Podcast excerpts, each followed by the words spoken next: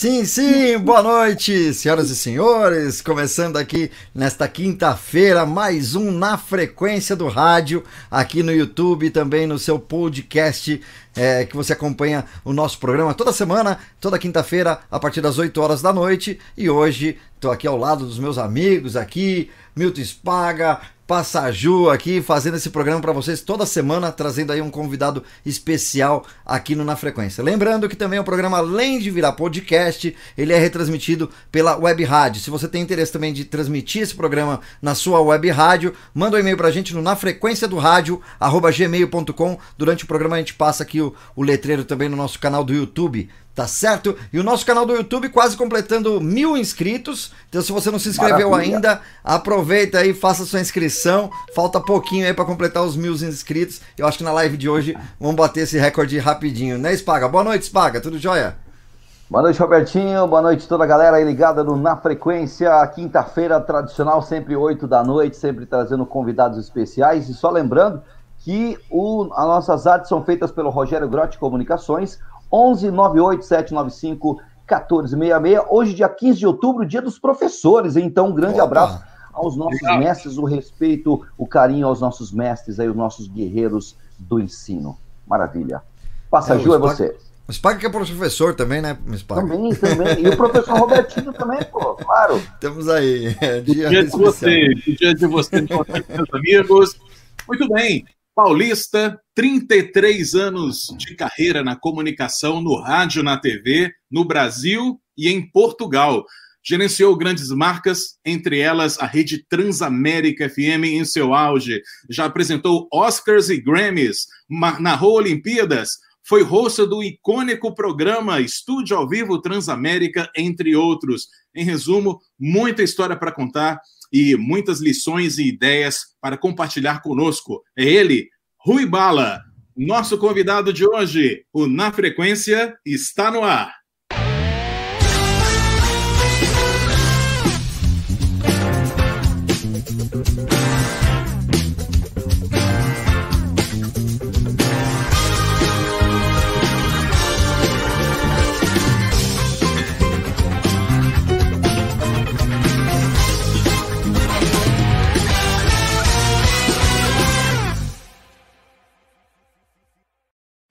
Muito bem, boa noite a todos. Olha quem está aí, Rui Bala.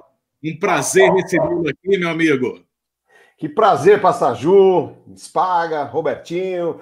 Prazer estar aqui com vocês. Eu acompanho aí o, os, os, live podcasts né, que vocês fazem. Isso. Pô, tanta gente legal que já passou, cara. E é realmente mesmo, é uma live que é um podcast. E eu dou a, já começo dando a dica. Quem tiver a rádio quiser retransmitir esse programa, vale muito a pena que você vai conhecer muitas histórias só o que vocês já fizeram até agora, e que tenho certeza vocês vão fazer ainda pela frente, dá para o cara ter um conteúdo sensacional lá para muita gente é, aprender, né? Ter um pouco de, de, de, história do rádio, que são tantas pessoas legais que vocês já levaram no programa. Então, em primeiro lugar, também, isso, pô, obrigado, é um prazer estar aqui com vocês três, que conhecem muito sobre rádio, são, os, são as feras, aí, grandes feras do Brasil, então obrigado mesmo pela, pela, é, pela, pelo prazer de estar aqui com vocês.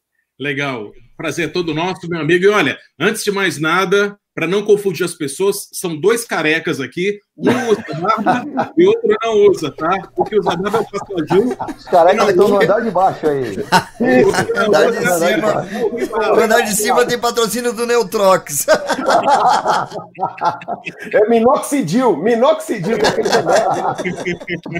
boa, Mas boa, é, boa. a gente Estou é, muito feliz de ter você aqui e começamos Obrigado. sempre com aquela famosa pergunta, né? A origem da pessoa, como ela, como que houve esse lampejo aí, essa vontade de começar a trabalhar no rádio. Vamos lá. E você sabe que é, o rádio era uma coisa assim. É, é minha, eu, eu sou, como você falou bem aí, de São Paulo e tal, nasci, mas eu morei fora de São Paulo muito tempo, quando era criança. E, é, e meus pais sempre foram muito ouvintes de rádio, minha mãe e meu pai sempre ouviram muito rádio. É, e meu pai ouvia rádio e é, assim, desde que eu me lembro, por gente, a primeira cidade que a gente foi morar fora de São Paulo, eu, eu tinha meus sete para oito anos, não, tinha, não, não tinha nem oito anos, foi sete anos. Meu pai trabalhava, foi trabalhar numa grande empresa e aí ele era transferido, a gente foi morar em Recife, e Recife já era um grande centro do rádio, a gente ouvia muito rádio lá, AM, né, na época. E aí a gente. E aquilo é, eu achava muito bacana aquela coisa do comunicador, vários comunicadores que existiam na época nas rádios lá, se não me engano, uma rádio que chamava Rádio Tamandaré, minha mãe ouvia muito essa rádio. E depois eu fui pegando aquilo, aquele gosto. Quando eu voltei para São Paulo, depois de ter morado no Rio de Janeiro, a gente ter morado, é, é, flertado em ir morar fora do país, que meu pai também quase, quase foi algumas vezes, eu senti que aquilo era uma coisa que eu, que eu gostaria de fazer, e aí, é, aí, aí a história começa quando eu volto a São Paulo e começo a ouvir grandes rádios ali de São Paulo no final da década de 70, né? Certo, e aí você é, ouvindo rádio, começou a. Poxa, vou querer entrar nessa, nessa caixinha aí. E quando que foi assim, a sua primeira chance? Parece que foi na Clube FM, Ribeirão então, Preto. É, gente, resu... top, né? Então, Passagem, tive sorte, né, cara? Acho que é, a gente. Eu, eu, comecei aqui, é, na verdade, eu fiz, estava em São Paulo, eu voltei, enfim, só para resumir essa história da minha chegada de São Paulo. Aí, a partir dos anos 80, eu, eu fui fazer jornalismo, porque na época a gente não tinha rádio e TV, né? Não tinha esse curso rádio e TV, né? A gente tinha curso só de de jornalismo para você que quisesse entrar ou no rádio ou na TV, era fazer jornalismo, era o caminho. Eu fiz o jornalismo, a faculdade de jornalismo, é, terminei, me formei, enfim, mas trabalhei com outras coisas, nada a ver, não, não cheguei a trabalhar com jornalismo. Coincidentemente, coincidentemente depois, meu pai é, acabou indo, a gente, a família se mudou para Ribeirão Preto, e eu, na época, tinha feito um curso, que era um curso, não era um curso profissionalizante, era um curso rápido de locução, era o que eu queria mesmo, e fui fazer com o César Rosa. Isso Olha, nos anos 80. Que já foi entrevistado no programa. O que o César já foi, inclusive foi muito legal a entrevista. O César tem muita história, né? O César é um cara que tem, tem história que tá louca, né? Para. E aí ele, ele. Aí eu terminei o curso e falei, César, eu tô indo morar em Ribeirão Preto. Ele falou, pô, trabalhei em Ribeirão você vai procurar o Paulo Pisani na, na Clube Ribeirão Preto. Aí que foi o começo, foi eu indo para Ribeirão Preto, né? Aliás, uma baita rádio, né, cara? Eu, eu, eu acompanhei algum, algumas histórias suas aí, umas histórias bem legais lá na Clube em Ribeirão. De referência aí, muito bacana. E que foi isso? Clube Ribeirão, você começou mais ou menos a, que época? Aí, Clube Ribeirão era 86 para 87. Okay. E eu cheguei, e engraçado, Milton e Passaju, que eu cheguei numa época lá que é, é, é além da, da, de ter ido para uma rádio que era top e já era, por exemplo, os caras consideravam tipo a Jovem Pan do interior, né? Aquela época a gente não Sim. tinha rede, né? Uhum. E aí era uma, uma rádio que, pô, é, é, realmente impressionava pelo, pela, pela estrutura e, e, e, pelo que eles faziam de rádio.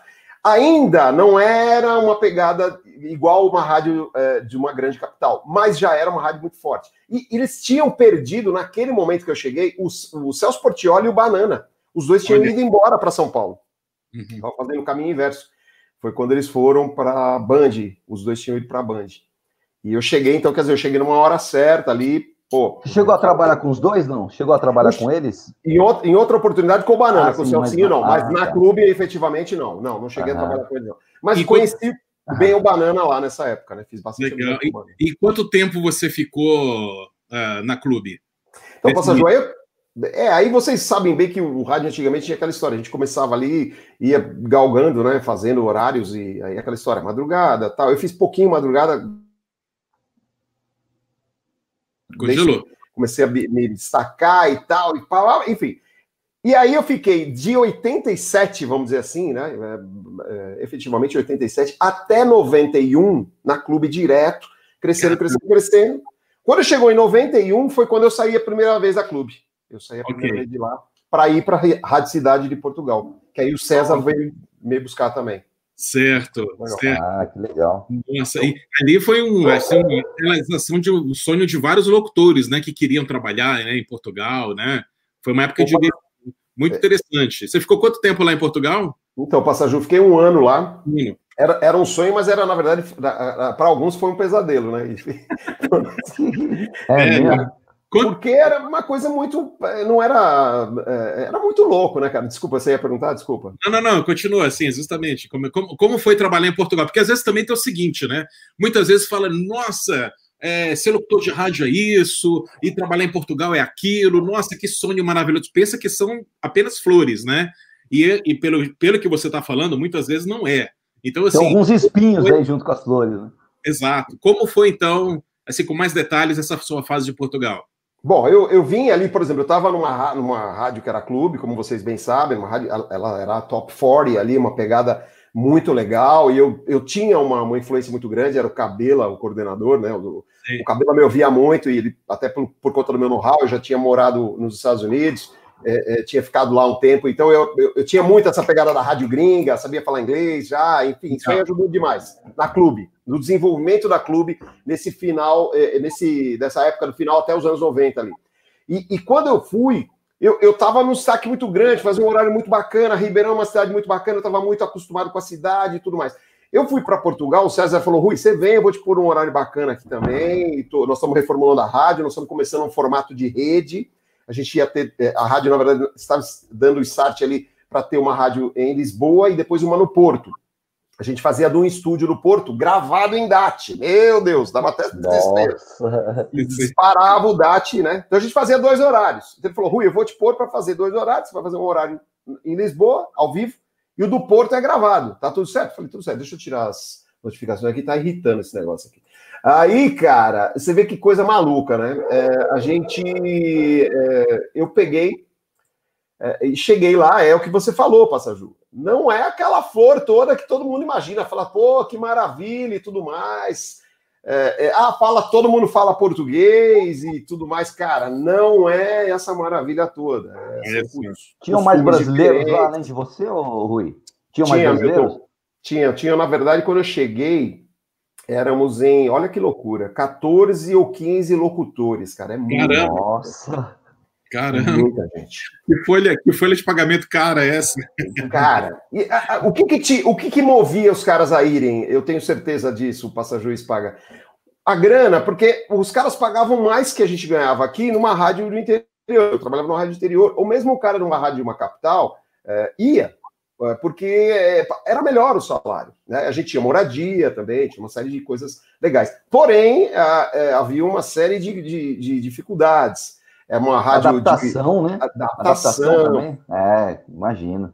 Parece que não, Espagar, mas é louco, cara. É, uma coisa é você ir passear em Portugal, outra coisa é você viver em Portugal. Sim. Né? É, você morar, né? Como, como você foi para São Paulo, voltou para Ribeirão? Como é que foi a história?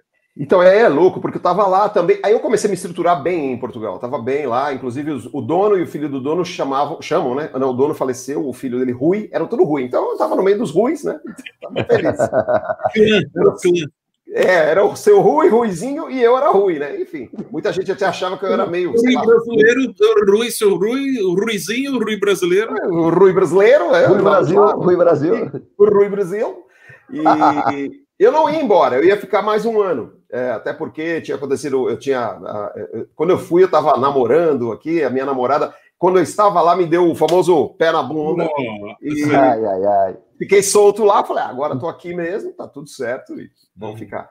Só que aí o que aconteceu? O Paulo Pisani me ligou da clube, foi justamente na época que começou aquela história mais forte, aí já estou falando de finalzinho dos anos de 91, a, aquela coisa do sertanejo muito forte em Ribeirão Preto, e não só em Ribeirão Preto, mas no Brasil inteiro, né?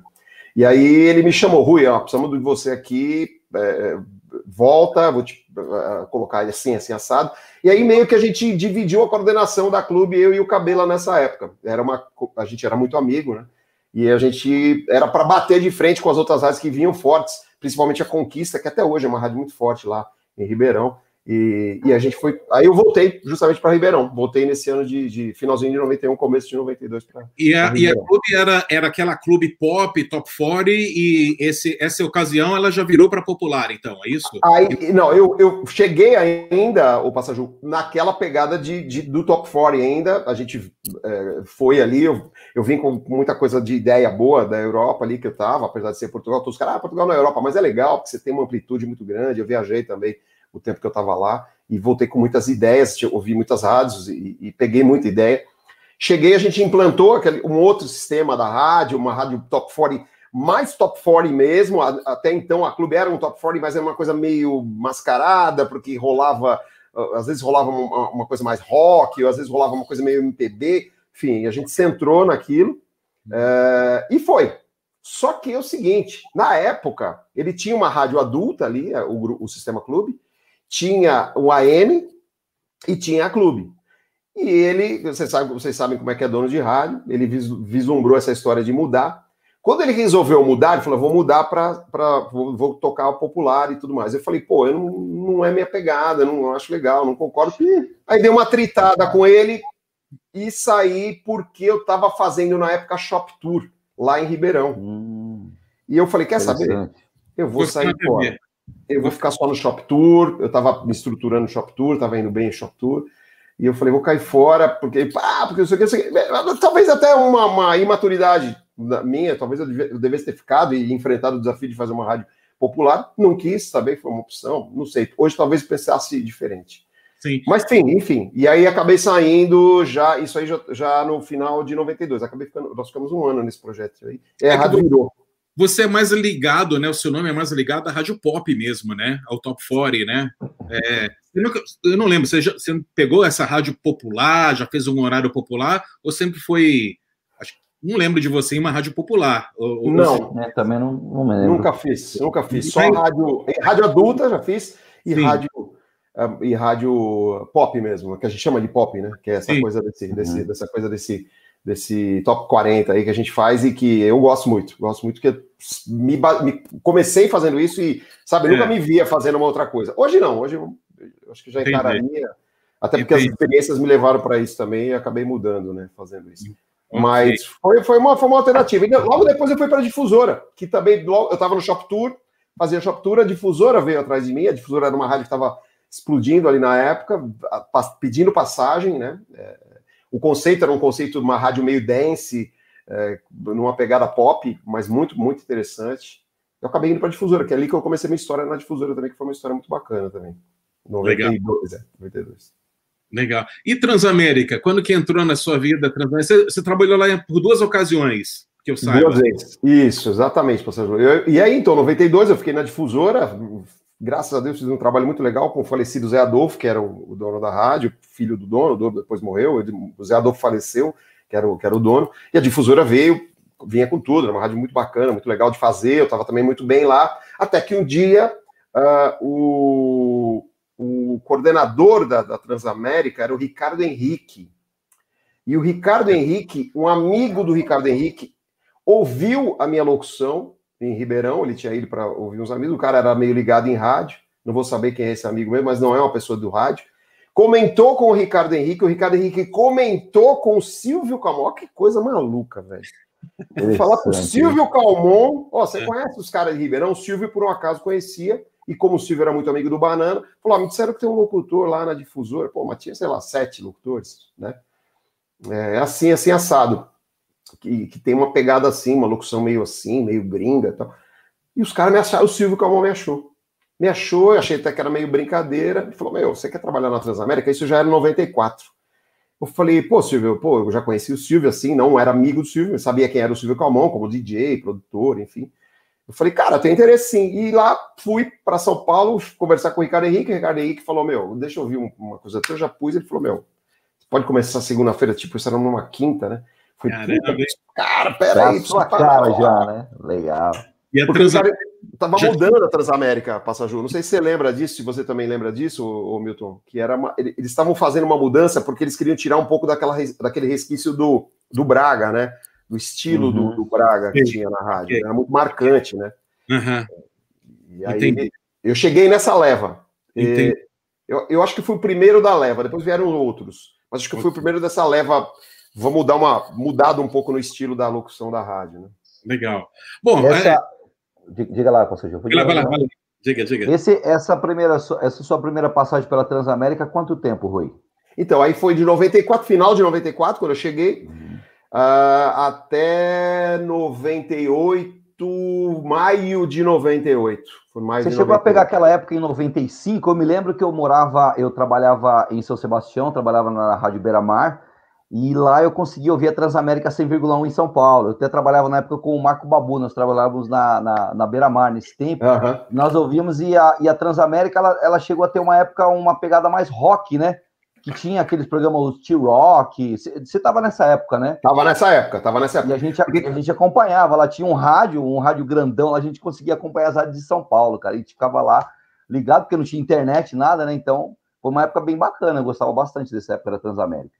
É, e por que que começou isso, o, o Milton? Porque foi o seguinte, na época, assim, 94 ainda, a rádio estava é, mesclando entre o pop e aquela coisa um pouco flertando, vamos dizer assim, com o Eurodance que estava começando a bombar na Jovem Pan. Uhum. É, eles até tentaram na época, o Ricardo Henrique e tudo mais, eles foram tentando um pouco, depois o Ricardo Henrique foi embora. E na época ficou o Paulo Melo e tinha chegado o NASA. O NASA cuidava da rede, o Paulo Melo cuidava de São Paulo. A opção foi deixar a rede meio Eurodance pop e deixar a Transamérica São Paulo nessa pegada rock. Aqui ah, toca música de verdade. Era, o slogan era esse. Né? Era o Walker Bros. Aqui toca música de verdade. É, então tinha essa pegada, nada de dance e tal. Só que a rede tocava dance, né? Não, então, a, a, era uma incoerência, mas. Uhum. Não conta é, pra ninguém, não conta pra ninguém, né? Não conta pra ninguém, era uma incoerência, mas tava aqui. Eu lembro que eu, eu fui pegando uma, uma, uma amizade muito grande dentro da rádio. E aí, meio que. Eu, tava, eu era muito amigo do Paulo Melo, do falecido Paulo Melo. E o Paulo meio que contava comigo, o Paulo precisava viajar, ir para visitar os afiliados, os franqueados e tudo mais. Eu ficava no lugar dele, né? Então, eu fazia escala, cuidava dos locutores, via qualquer tipo de problema e tal. Então, ali eu também estava meio que flertando também com coordenação naquela história. E tinha o NASA, não NASA, mas o NASA cuidava da rede. Aí o NASA que vinha com essas ideias meio malucas assim, eu falava para ele, NASA, isso, cara, não faz isso. Tem umas coisas que ele fala, ah, mas eu preciso fazer. Eu tô contando agora que já faz 20 e tantos anos. Essa, essa época, o Rui, o Ciro Bottini estava na Transamérica também, né? O, o Ciro estava na Transamérica. O Ciro, uhum. eu entrei, era o Ciro de manhã, era à tarde, eu não lembro depois de mim quem é, depois do Ciro eu não lembro, o Ciro era de, acho que das 6 às 11, eu, eu era das 3 às 7, Uh, não, não, não, não. Eu era da, é, eu era da 3 a 7, Fábio Félix fazia Voz do Brasil e depois ficava. Fábio né? Félix, Fábio parceirão. Legal. Você, Fábio legal. Félix, pô, meu, meu irmãozaço, cara. Assim, a gente cara, vai trazer ele aqui. Nós vamos é, trazer, trazer, trazer. Temos muitas histórias, cara. Eu e ele. Assim, legal, o Ciro também, cara. a gente fez muita amizade. O Ciro Bottini é um cara muito bacana, é um cara do rock and roll, né? Que o Ciro é um cara do, do rock, ele começou na rádio de Santo André lá, a Energia 97, né? Que era Santo André, né? 97. Aham. E, e, era um time muito legal, cara. Foi um time bacana ali. Tinha uma, tinha uma galera e foi, foram entrando outros locutores que vinham, né? Tinha saído uma turma legal. A Tina, por exemplo, tinha saído, acabado de sair. Eu não cheguei a trabalhar lá com a Tina, trabalhei com a Tina na PAN. Mas aí veio a Ana Paula, a Ruivinha, veio depois uma galera, cara. O Banana depois foi contra. Ah, era o Banana. O Banana era da hora do almoço, era das 10 às 2, que veio para fazer um programa que foi criado lá, o Fuzuê e tal. Mas tinha uma galera legal, cara. Uma, uma, foi, uma, foi uma época muito legal. E 95 bom, você falou. Bom, você era a época do rock and roll. E eu fazia é. adrenalina rock. Que legal, cara. Aí eu lembro. Eu era muito louco falar, pastor. Desculpa. Olha só, é, a gente vai voltar na sua, no seu, no, na sua bio daqui a pouco, tá? Uhum. É, inclusive, Transamérica Rede, a Clipe, a, a, a, o, os eventos esportivos, tem uhum. muita coisa para a gente falar. Verdade. A gente vai voltar isso aí né, nessa parte ainda.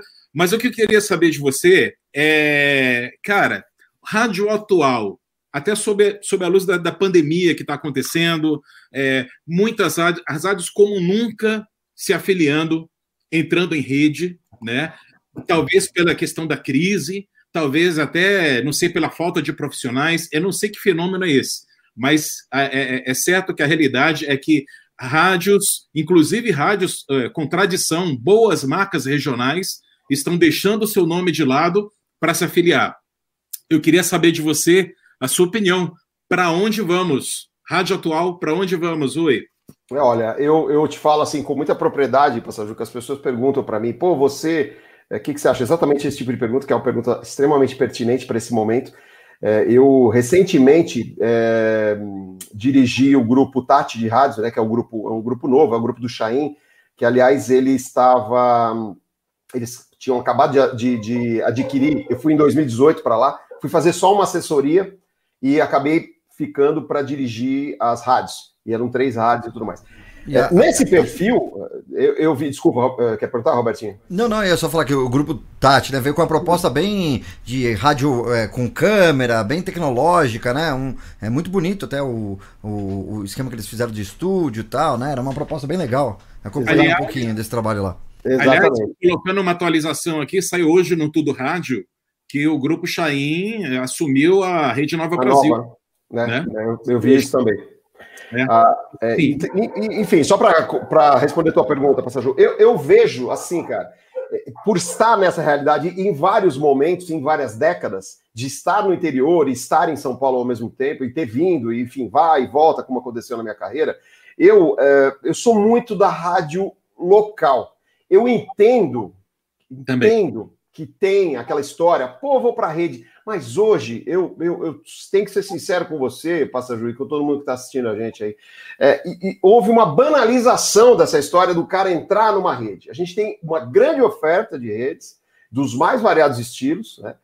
Porém, eu não sei se esse é, é a grande solução. Você pode fazer uma coisa um pouco mais enxuta com a sua cara local, cara. Eu, eu não estou querendo matar a rede, não, muito pelo contrário, acho que a rede tem os seus méritos e, e eu, eu sei o que é, o, o, quanto, o quão importante é a rede, né? Por ter trabalhado em duas grandes redes de rádio no Brasil, a PAN Transamérica. Mas eu volto a falar, eu, eu, eu, sei, e como você acabou de falar mesmo, compartilho disso.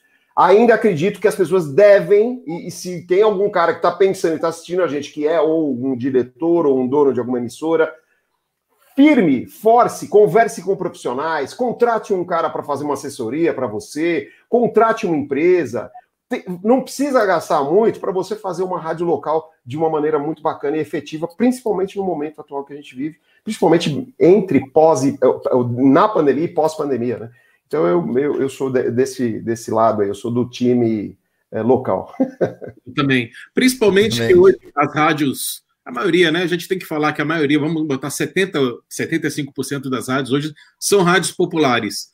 Né? E, e rádios populares têm uma identificação, uma conexão com o público local sempre muito forte, né? Até por questão de utilidade pública, né? Olha, de Sim. falar o nome da Dona Maria do bairro tal, né? Isso é uma coisa que remete muito ao rádio popular, né? E quando você tem rede, apesar das janelas, você perde muito isso, né? É, do, da, da, dessa comunicação direta com o ouvinte da sua área, da sua região, o que não é o caso de mix, jovem que aí já é um outro estilo, né? Um, é uma coisa mais universal, vamos dizer assim, né? Não precisa estar ali, né? Falando do bairro e Passagio. tal, do buraco ali, da rua tal, mas de qualquer maneira esse fenômeno e aquilo, é, e aquilo, é, a rádio mais regionalizada, não adianta. O cara gosta, principalmente a rádio, no caso a rádio popular, o cara gosta de ouvir o nome dele na rádio, né? Ele Sim. gosta de estar tá ouvindo, ô, oh, os fulano lá do bairro tal, o seu Zé, a dona Maria. Se você já falar do bairro dele, onde que ele mora, ele já fica Isso. contente. Eu moro lá, né? Porque identifica, né? Exatamente. Ele quer saber também do, do, do, comércio local, né? A, a, padaria do João ali, que vende o pão mais barato. Às vezes ele vai lá porque ele ouviu na rádio. É muito mais forte do que nas grandes capitais, né? É, essa ligação, né? Que acontece também, mas é mais difícil de você numa cidade tão grande, por exemplo, de São Paulo, você criar esse elo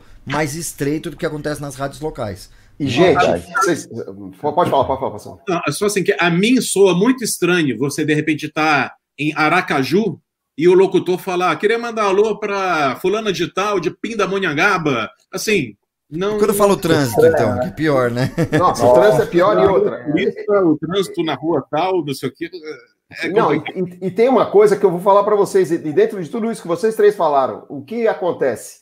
Não conseguiram ainda uma fórmula. Não existe uma rede que tenha uma fórmula para poder a, agregar tudo isso, aglutinar e mostrar. Ó, tá vendo como nós somos legais? A gente fala para Aracaju, mas nós falamos para Pindamonhangaba também. Não existe, não tem, cara. Uhum. Ninguém conseguiu. E, e tá, tenta, tenta fazer igual a TV, né? Tenta fazer Tenta igual a TV. A televisão é, é diferente, né? É, até pela estrutura de produção, tudo, né? Você faz uma linguagem até mais neutra. O rádio é mais próximo, é carregar o, o ouvinte no colo, né? Como eu falo às vezes, quando eu tenho que falar alguma coisa de locução popular, eu falo, ah, locução popular você abraça o ouvinte, abraça carrega o ouvinte no colo para poder você estar tá próximo dele, né? É, tem que ser assim, cara. Tem que ser Agora, assim. Pode falar, pode falar, conclua. Não, não, pode, pode falar, parceiro. Não, não, é que eu até mudar um pouco de assunto, porque eu, eu, eu tive uma, uma surpresa hoje, confesso a você. Seu nome é Rui Borges. Bala é um apelido. Mandaram uma mensagem no WhatsApp sobre isso. Mandaram uma mensagem oh, antes de começar a live. Você deve ser um. Você, você deve ser um. Porque Borges não dá, cara.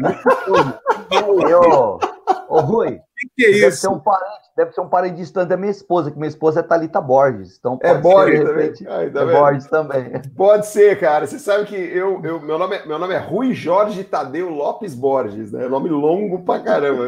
Enfim, a gente brinca muito com essa história. Aí é, eu queria, na verdade, quando eu fui para clube a primeira vez, voltando naquela história, eu cheguei lá com meu pilotinho, Rui Borges, o cassetezinho lá, Rui Borges, né? E na época, gíria, né? Bala, bala, oh, tá bala, tá bala, tá. Hoje em dia não, não, se usa mais essa gíria, que é uma coisa muito. Até eventualmente, mas é, tá bala, eu, tá muito. Ah, tá bala, tá bala, tá. O César Rosa vivia falando, eu fazia lá as locuções no curso dele, ele, pô, Rui, tá bala, hein? Ô, Rui, tá bala, hein? Ô, Rui, tá bala.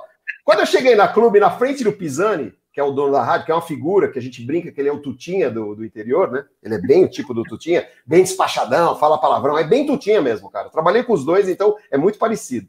Aí eu cheguei, sentei, né, a secretária mandou subir, subir tal lá. Aí cheguei, ô, ô Paulo, tudo bem? Tá aqui minha fita tal. Ele olhou, pôs pra ouvir. Mas peraí, é... você é Rui Borges? Eu, sim, Rui Borges. Ele, não, não, não, o César Rosa me falou que era Rui Bala, porra. Eu, não, não, o quê? Rui Bala, cara, eu fiquei assim, passa, juro, juro. Isso foi uma coisa que me assolou muito tempo. Ele, é.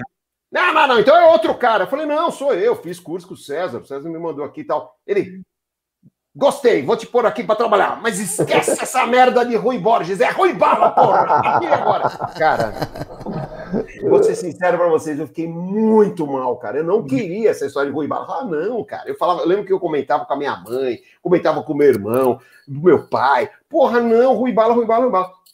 No fim, por exigência dele, ficou Rui Bala e aí foi, né?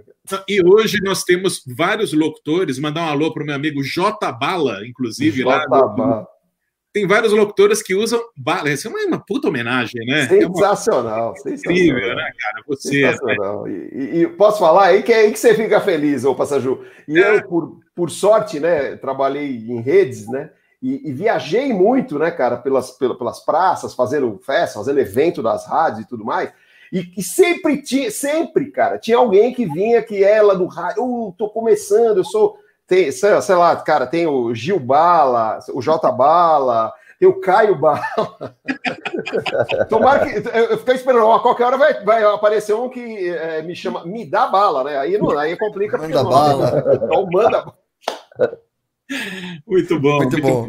O, o, o, Rui, vamos voltar agora, voltando à bio, porque assim, é, Rede Transamérica, a segunda etapa que realmente você estava por trás de um projeto grandioso, um projeto realmente é, revolucionário, uma rede enorme.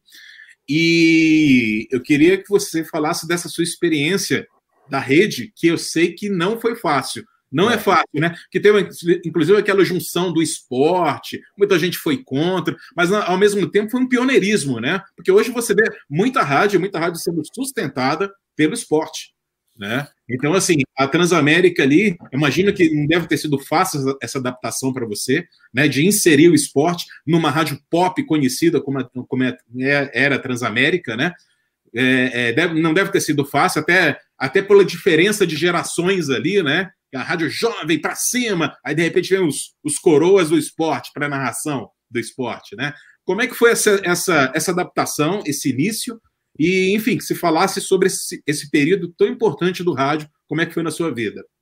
Quando eu saí da Transamérica, até só para voltar a resumir rapidamente, passar para você e todo mundo que está assistindo aí entender, ou que está ouvindo também no nosso podcast, eu, eu, eu saí da Transamérica em 98 e voltei para a difusora, voltei para Ribeirão. Eles estavam com um novo projeto lá também, que era, eles estavam construindo um novo estúdio, um novo prédio, né? Que na verdade já infelizmente já não existe mais agora. Existe prédio, mas saíram de lá. E aí eu fui meio que para também coordenar a rádio pela experiência na Transamérica. Acabei coordenando e fazendo um programa de muito sucesso lá, mandando bala, e foi bastante tempo, foi bem legal. E aí veio um convite, no, aí veio em, dois, em 2000, o, o, o, Luiz Guilherme, que era, o, que era o superintendente, me chamou e veio para conversar. Falou: Ó, eu vou, vai entrar, e me avisou: Ó, provavelmente a gente entra com esporte, provavelmente a gente divida a rede, e eu vou contar com você, porque eu tô sentindo o Marcelo Nascimento não não tá muito legal, eu não sei, ele, ele tá batendo muito diferente comigo nas ideias, então eu não sei. Só que esse não sei dele demorou um ano e quase um ano e meio. Para em 2001 ele realmente, efetivamente, me chamar, uma, o Nascimento tinha saído um pouquinho antes, e eu cheguei. Quando eu cheguei, eu cheguei já no, no olho do furacão, Passaju. Cheguei Sim. na cara do gol, quando o esporte tinha acabado de entrar, e a rede tinha dividido, Pop Hits Light. Então, eu fui com o cargo de gerente da rede, que cuidava das três, e também teria que. Minha, minha missão era gerenciar o esporte. E até para ilustrar e iniciar essa conversa aí dessa segunda fase da Transamérica, eu cheguei, eu, lembro que eu marquei uma reunião com a equipe do Éder, o Éder super de boa comigo, vamos marcar uma reunião, marcar uma reunião com a equipe, quero conversar, até para fazer justamente isso que você falou, Pastor Ju, para trazer o pessoal mais antigo, com aquela linguagem mais do AM, se bem que eles tinham feito Band antes, mas mesmo assim era, ainda era uma linguagem muito carregada, muito, popular, né? muito carregada, exatamente. Então eu cheguei e fiz uma reunião. Fiz uma reunião, chamei todo mundo lá, tem, é separado, não sei se, se vocês todos conhecem aquele lugar que é o, o, onde ficam os estúdios ali do esporte, né? Separado sim, ali sim, da, sim. Da, da, Pop, ali, da, da Hits, da Light. Quando eu cheguei lá, fiz a reunião, tinha gente pra caramba. Falei, bom, pessoal, é o seguinte, tudo bem, quero me apresentar, eu sou o Rui, papapá, papapá, e o Éder do lado. Falei, nós precisamos fazer uma, as transmissões e os programas de uma maneira mais próxima do nosso público Transamérica. Eu sei que nós vamos pegar o mais velho, mas nós precisamos fazer um. Precisamos é, dar uma rejuvenescida nesse estilo de van. Nessa hora, três levantaram e saíram da reunião da equipe do Éder. Eu falei, eu Deu tô. aquele full. choque, né? Deu aquele choque, né? Falei, agora, agora eu tô dentro d'água. No cara, fim da reunião não tinha mais ninguém, né? Já pensou assim, né? Não, aí o Éder foi atrás dos caras, buscar os caras, que eram um pessoal muito, da época, muito estresse, um inclusive já faleceu os caras, cara, casca mesmo. E eu não falei nada demais, eu falei desse jeito, cara, né? É, e fui, só que assim, aquela reunião que era para durar, sei lá, meia hora, 40 minutos, acabou sendo uma reunião de duas, duas horas e é, muita discussão, eles não entendendo. Depois eu tive que fazer, tipo, praticamente um workshop com cada um para tentar explicar e a gente tentar chegar. É, só que assim, essa independência que era, ah, era uma sociedade, hoje em dia até mudou o sistema. Essa, inde, essa independência do esporte era um problema muito grande. Porque eu, eu tinha autonomia para poder eh, direcionar, só que ao mesmo tempo era muito minado. Existia, né? Porque eles não queriam mudar o estilo. Não, não posso mudar, não posso fazer isso, não posso fazer aquilo, não posso. Não, isso aqui vai mudar meu jeito, isso aqui vai mudar minha, meu estilo, meu, meu jeito de ser. Então, é como você disse, e não foi fácil. Isso aí realmente foi muito difícil. Eu imagino que, assim, trilhas diferentes, vinhetas diferentes, não só a plástica, mas também o, o difícil mesmo seria até é, é, mudar o estilo da locução, né? Acho que isso que ser um, o maior problema, né? Uh, enfim, imagino que, que não foi fácil, né? Mas implementou, né? Eu acho que também muitos ouvintes também assustaram, né, com essa novidade, né? Hoje é tão comum, né? Você vê, a Energia 97 tem, várias rádios é. têm, né? É, é, é, inclusive são, são programas importantíssimos dentro da grade comercial da rádio, mas naquela época, né? Era a Transamérica, a Transamérica, né? Que, pop, tocando música, era uma rádio musical. Então, assim, foi. E assim, falar em parte musical, você também foi um dos caras que implementaram a, ali no início dos anos 2000 a black music, né, né, dentro da programação da Transamérica ali, né? Eu lembro que foi a rádio também teve uma mudança musical ali, não foi? Então, Passageiro, porque você é um cara que você conhece muito rádio também, principalmente rádio gringa, você conhece, o Robertinho, o Milton também conhecem, claro, mas o, a, a quem de repente está tá assistindo a gente aí, é, é, eu, eu ia muito para os Estados Unidos ainda, é, com a frequência que eu antes podia ter, mas eu ia bastante para os Estados Unidos, e ficava nessa história, e ainda mais agora, hoje em dia é bem mais fácil, a gente consegue ouvir as rádios pela internet e tudo mais.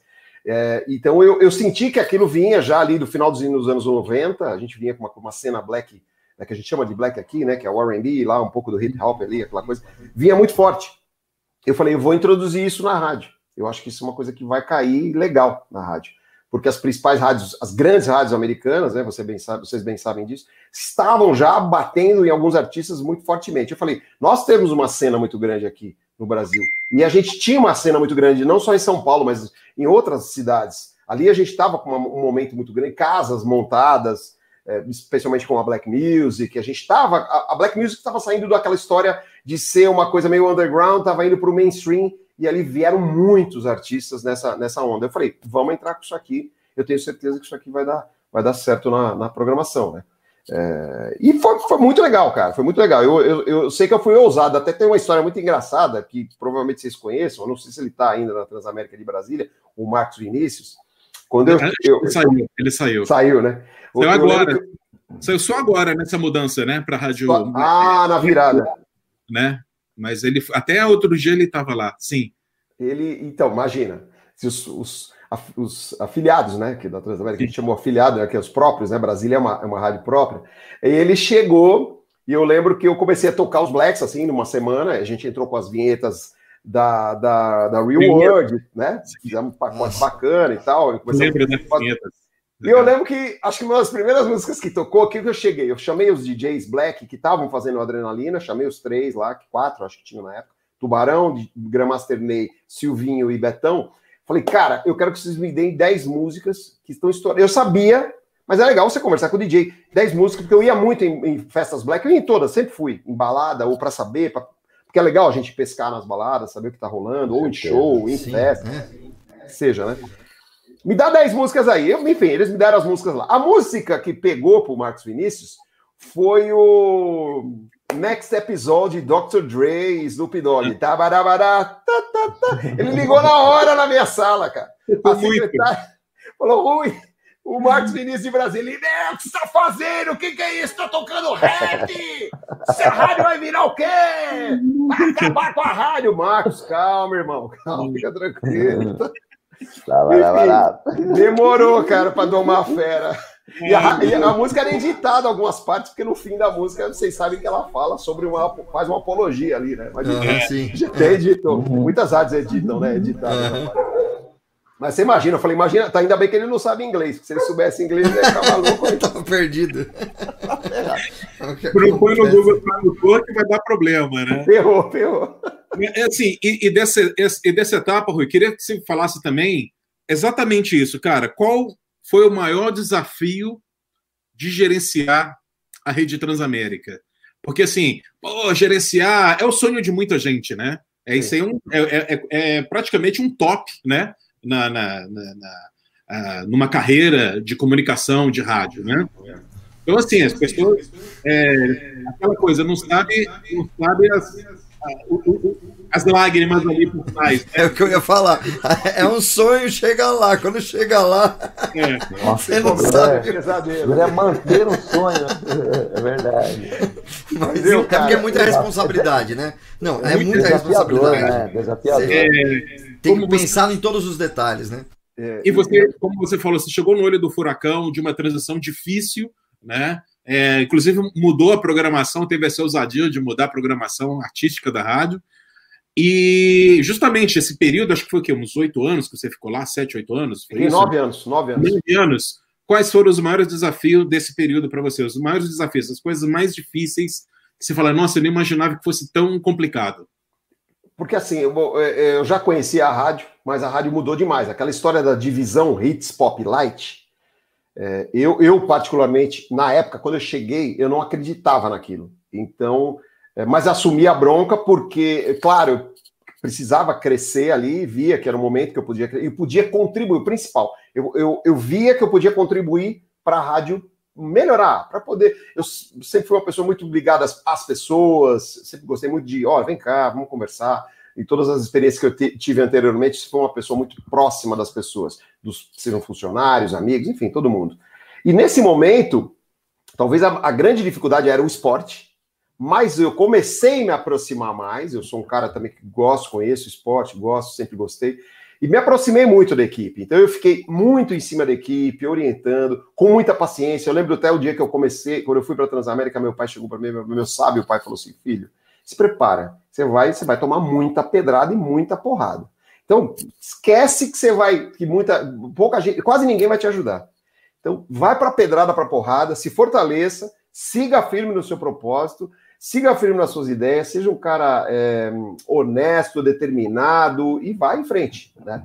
E foi o que eu fiz. E, e, é aquela história. Só que aí o que acontece? É, muitas pessoas já estavam nesse, nesse esquema e aí você tem que lidar com essas pessoas que não curtem o seu estilo de trabalho. Eu não sou um, nunca fui um cara de chegar e dar esporro geral e dar um grito para todo mundo. Quem trabalhou comigo sabe disso, cara. é, vai mentir se falar, pô, o Rui chegou um dia deu um putz porro. Não. Se eu tivesse uma coisa muito séria com alguém, eu chamaria o cara e falaria para a pessoa, ou na minha sala, ou em algum lugar.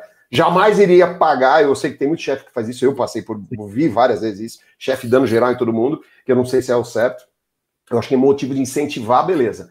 E ali a gente tinha, cara, três formatos de rádio, que, por exemplo, a Hits começou aí, vocês sabem bem, ela voou, porque ela é uma rádio que. Aí voltamos naquela história da rede, era uma opção que os caras tinham, uma opção barata, é, que tinha uma cara até certo ponto interessante ali, tipo rádio popular. A Light ela nunca desenvolveu muito, porque também não foi dado muito incentivo para a Light, era mais por conta da história do. A rádio transmitia no hotel, né, nos hotéis, e tinha a Curitiba, que até então seria um mercado interessante. É, mas é aí que tá. Aí você começa a mesclar tudo isso e os interesses de cada gerência local, porque a rádio tem as, as rádios próprias, Recife, Salvador, Brasília, e as rádios locais os gerentes das rádios locais da Transamérica se sentiam muito donos da rádio. Se sentiam muito fortes dentro da rádio. Não é que eles eram fracos, muito pelo contrário, mas eles não admitiam que houvessem mudanças. Vou citar o caso de Salvador. Salvador, cara, todo mundo sabe, a rádio era axé praticamente o dia inteiro. E quando tinha alguns momentos da rede, e outra, foram abrindo, a gente abriu janelas, exceções, por conta do lado comercial. Quer dizer, então, padrão de rede, cara, chegou uma época, isso, a gente ia até que lidar com isso. E você saber que é isso. O padrão de rede, cara. E, e foi pro saco, literalmente foi pro saco, entendeu? Cada um faz o que quer. Cara, aí, é, aí por exemplo, aí 2001, fim de 2001, pá, Torres Gêmeas. Eu falei, meu, vai acabar o mundo, irmão. Vai acabar. Até ali eu tava indo razoavelmente bem, mas aí a gente teve uma certa crise ali em 2001 é, o rádio mesmo é, não estava tão forte, mas aí voltou a se fortalecer. E aí veio o primeiro, primeiro impacto que foi a Copa do Mundo, a Copa do Mundo 2002. Por quê? Porque eles queriam fazer a Copa do Mundo para a rede toda. Você acha que todo mundo queria transmitir a Copa do Mundo, mesmo sendo Brasil, mesmo sendo futebol? Né? Não era todo mundo que queria. Então você tinha que ir, cara, cara, casa a casa. Eu viajei muito nessa época para ir atrás dos caras, explicar o projeto do futebol junto com o Éder, sabe? Então, é, não é simples assim. Parece que vai, aperta lá um botãozinho no automático e vai, cara. Não vai, não, vai. não é assim, não é. É dia a dia, é paulada, é pedrada todo dia, meu, e vamos lá e volta para casa e renova e assim a gente vai indo, né, cara? Muito Verdade. bom. É. Tem, tem pergunta aqui, ô, Robertinho. Posso fazer uma aqui? Pode, é... pode Ô, Rui, gostaria de saber suas referências na locução, meu querido. Quais são suas referências aí? Então, eu falei há pouco tempo atrás, eu morei nos Estados Unidos em 82, né? Era moleque, fui jogar bola. Na verdade, meu grande sonho é ser jogador de futebol, viu? O Passaju perguntou, pouco coisa negócio de rádio. Eu queria ser jogador de futebol, não queria ser é, radialista, não. Mas aí eu fui para os Estados Unidos, eu, eu, já gostava do rádio, mas quando eu fui, eu comecei a ouvir grandes caras em Nova York. Eu morava em New Jersey e, pô, pegava, obviamente, as rádios de Nova York. Na época, a, a Hot era Hot 103, a WBLS. Pô, aqueles caras, cara, aquela Pô, aquela pegada, Não, aquela onda. E você foi numa fase maravilhosa de música, hein? Em Nova York. Puxa Sim. vida, hein? Que Pô, até arrepia, Passaju, de lembrar. Porque foi uma época, assim, fantástica, que eu fui fazer uma... uma era uma. Eu fui jogar bola lá, na verdade. Eu, jogava num clube em São Paulo que era o Pelezão, que era um clube da prefeitura, e fui jogar lá. Tive uma felicidade, a gente conseguiu uma bolsa lá, eu e várias pessoas. E eu estava no meio dessa, dessa turma aí, fomos jogar lá, jogando pelo, por um colégio lá em New Jersey. E Nova York, cara, era do lado ali, né? New Jersey é do lado, para quem não sabe, é bem pertinho, quem conhece sabe que é pertinho. Eu comecei a ouvir as rádios, ia muito para Nova York, quando eu... mas eu era moleque, eu tinha 17 anos na época. E aí eu ia, e, cara, aqueles locutores, aqueles caras, bicho, eu ficava louco, o rádio tinha uma força assim, gigante, cara. Vocês sabem o que eu tô falando. Ali era o rádio era gigante. A televisão sempre foi forte, sempre foi forte. Nos Estados Unidos sempre, sempre. Mas o rádio era monstruoso, cara. Aquela fase de ouro, né? Fase de ouro mesmo. Fase de ouro, fase de ouro. Não é ser saudosista, não, é ser realista. KTU, com aquelas eh, medleys e tal, Rating Race Calls e tudo, né? E Exatamente. 98.7 Kiss FM ali também, ah, rebentando. Né? É, é. E eu ia, eu gostava muito da música, sempre gostei da música negra, né? De, de todas as, todos os lados, vertentes, tal. Mas eu gosto de hoje em dia, eu gosto de tudo, cara. É difícil um, um estilo musical que eu não gosto. Mas eu vou nessa pegada dessa, dessas rádios aí, como você bem citou, K2U, a Kiss, Kiss tem né, muitas, aquela de Nova York era sensacional, WBLS e a Hot, os caras tinham caras que tá louco, cara. E eu, eu ouvia muito o cara que. Tinha o Julinho na época, o Julinho já fazia sucesso no Brasil, mas quando eu cheguei e vi quem eram os caras lá, eu falei, meu Deus do céu, cara. Meu Deus, né? sem desmerecer nenhum locutor brasileiro. Mas os caras eram muito monstros. E tinha um cara que chamava El Bendiro. O El Bendiro, pelo amor de Deus, cara. El Bendiro era, era um cara que tá louco. Ele, ele meio que foi um pai, assim, para todos esses caras. Tipo, uma geração depois dele é o, é o Bill Lee, né? O brother Bill Lee, que hoje todo mundo venera. O cara, pô, o Bill Lee, mas o Bill Lee é velho, cara, né? Os caras. A galera mais nova que não conhece, né? Mas o Lee faz isso já há 200 anos, quer fazer aquele, aquele rap em cima da música, cara. E ele, pô, é um monstro, né? Um cara que. Mas é até então, eu muito cara lá. Você pega a música dos anos 80 no início ali, aquele, aquele black, aquele disco funk, né? De 82, 83 pega o idioma inglês, que também já está ali em cima, ali, né? Para você fazer um, uma, uma locução incrível naquelas músicas, é. Nossa, vai é, no gás, né? vai no gás, vai fácil. Faz a cabeça da música. Muito legal. E eu, e eu fui. O que que aconteceu? Desculpa, pode falar, Martim. Não, não, pode, pode, conclui, conclui, que eu vou. Não, porque aí. Na verdade, eu vou virar a página aqui. É, o pessoal da escola lá, que, eu, que uhum. eu, eu, acabei estudando, fiquei seis meses, a gente fez um. Foi um campeonato de seis meses, né? Era o, o início do futebol, já tinha futebol lá, que um pouquinho antes o Pelé tinha, tinha ido, levar, levou o futebol para lá, enfim. E a gente, a molecada, quando se reunia, né? Eu sempre fui muito brincalhão e tal. Então tinha a música do. do tinha uma música do D-Train, é, que chamava You're the One for Me, né? É, aí várias, né? Aí You're the One for Me, eu ficava aquele. Aí eu fazia a locução para os meus amigos da escola, para o meu, meu irmão, o pessoal lá, e fazia, ficava brincando, fazendo a cabeça igual, imitando o Elben Dur, ficava lá fazendo assim, ah, Hot 103 New York City, the best songs aqui. Pô, os caras, você tem que trabalhar em rádio, os caras ficavam falando assim. Pior que eu acreditei, né? Você acreditou, né? Aquela velha história, né? Estude, aí a gente entende estúdio, né? Estúdio. Valeu, beleza. Deixa eu aproveitar aqui, Passajô, mandar um abraço pra galera aqui que tá no, no chat, né? É, e você pode já mandar o seu áudio também, fazendo perguntas aqui para o Rui Bala, que é o nosso entrevistado de hoje aqui no Na Frequência, participando aí no 11 99392 5334. Manda um alô aqui para Ileana Mauê, está sempre ligada com a gente, está em Belém do Pará, é isso? Beleza, Ileana, valeu, um abraço. O Gilberto Santos está com a gente aqui desde o começo, mandou algumas perguntas que eu vou passar aqui pro, pro Rui Bala agora. É, o Tiroga Locutor também, Rafael Henrique, Sérgio Duarte, quem mais por aqui? Sérgio Adalto Duarte Magalhães. Será, só. Sérgio Duarte ah, é? da Transamérica, da época a hora era da Transamérica, locutor legal, legal. primeira, cara. É figurado. Tá sempre com a gente, sempre acompanha. Olha só, o Flávio Augusto está sempre aqui também com a gente. A Parceiro web... lá do Guarujá, um abraço. Olha quem está aqui, a Web Vintage Radio, né? Que é a Rádio Vintage. Sensacional, Valeu. do Rogério, é. Isso, do Rogério, foi entrevistado aqui também numa live sobre rádio web. Sensacional o projeto dele. Gente né? boa demais, gente boa demais. muito gente boa, é, muito, é. muito bom mesmo. O Paulo Sérgio também está por aqui. Uh, Humberto Costa também, olha só, o Humberto Costa por aí. E o Denis Naval, não é Navarro. Outro dia a gente falou Navarro e ficou. Beleza, Denis, um abração aí para você. O Gilberto, aqui uma pergunta que ele fez aqui, vou até colocar aqui na tela. Deixa eu ver se assim não corta todo mundo. É, não teve jeito, que ele escreveu demais, tá cortando o nosso entrevistado, mas tudo bem. É, ele tá falando aqui, em 97 o Cúlio, o Cúlio explodiu com Gangs Paradise, né? E acho que a Transamérica fez uma promoção. A Transamérica vai te dar o Cúlio. Foi algo assim. Como a rapaziada de hoje assimilaria essa, esse tipo de promoção? A Transamérica fazia essas promoções muito ousadas, né? Muitas, cara.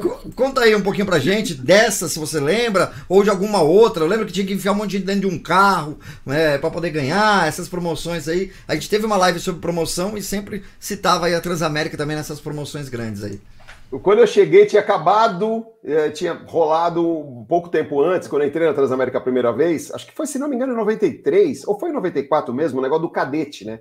Que entrava a galera no cadete, era tipo um Big Brother dentro do cadete, né? Isso. Ficava lá cinco, o cara tinha que conviver, só podia ir no banheiro duas vezes por dia, três vezes por dia, não lembro exatamente.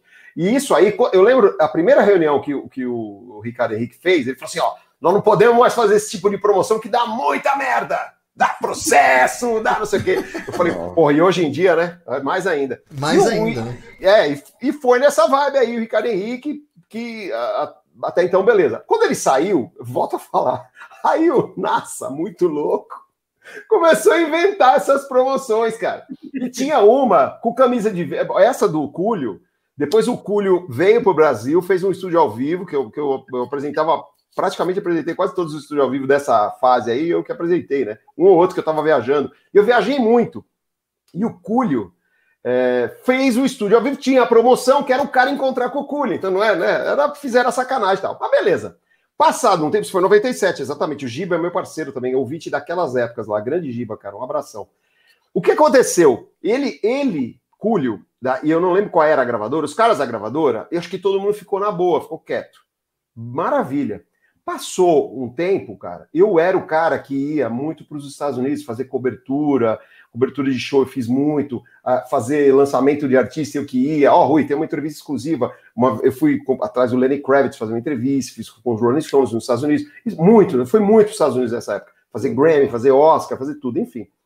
E eu fui numa, numa dessas idas, eu fui por conta dos Backstreet Boys. Ia ter o show dos Backstreet Boys, fui levar o ouvinte. É, e beleza, tá tudo certo, tá tudo certo, vamos lá. Só que no mesmo hotel, no mesmo dia que o Backstreet Boys, um dos dias, acho que eram dois dias em Nova York, show, ia ter um show do Cúlio. Quando, e faziam meses, o Cúlio me encontrou, ele me viu e falou, eu olhei assim, falou, oh, Cúlio, brinquei com ele, pô, pô, cara, você é o cara do Brasil, da rádio, pô, como é que você Olha. tá? E aí os caras junto dele, o Cúlio tava no auge ali naquele momento, né? Tinha segurança, os caras, não, não, pô, meu amigo do Brasil, muito louco, né? Aqueles cabelos dele e tal. E ele, pô, não sei o que, não sei o que, pô, não, o que você tá fazendo? Eu falei, ah, tô dando um tempo, vou ter que levar os ouvintes pro show e tal. Vem cá, vamos tomar uma cerveja no bar do hotel. Pô, fomos tomar uma cerveja. Ele falou, vou tomar uma cerveja que eu vou fazer o show. Os caras, não, mas não tem, não, vamos tomar. Pô, me conta aí. Cara, e eu naquela, expliquei pro Cúlio o que, que significava a promoção. Eu acho que você nem sabia, ninguém te contou. Cara, ele ficou indignado na época. Ele falou, quê? Eu não posso, porque o gangsta, o rapper, ele tem essa coisa, eu não quero isso pra mim. Imagina, os caras vão pensar, você vai tomar no Cúlio.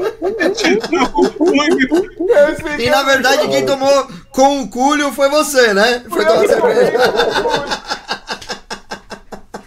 Sensacional, cara. Cara, ele ficou indignado, porque é, a gente sabe, o, o rapper, o, o cara do hip hop, eles têm essa coisa de ah, Sim. sacanagem, até hoje, né?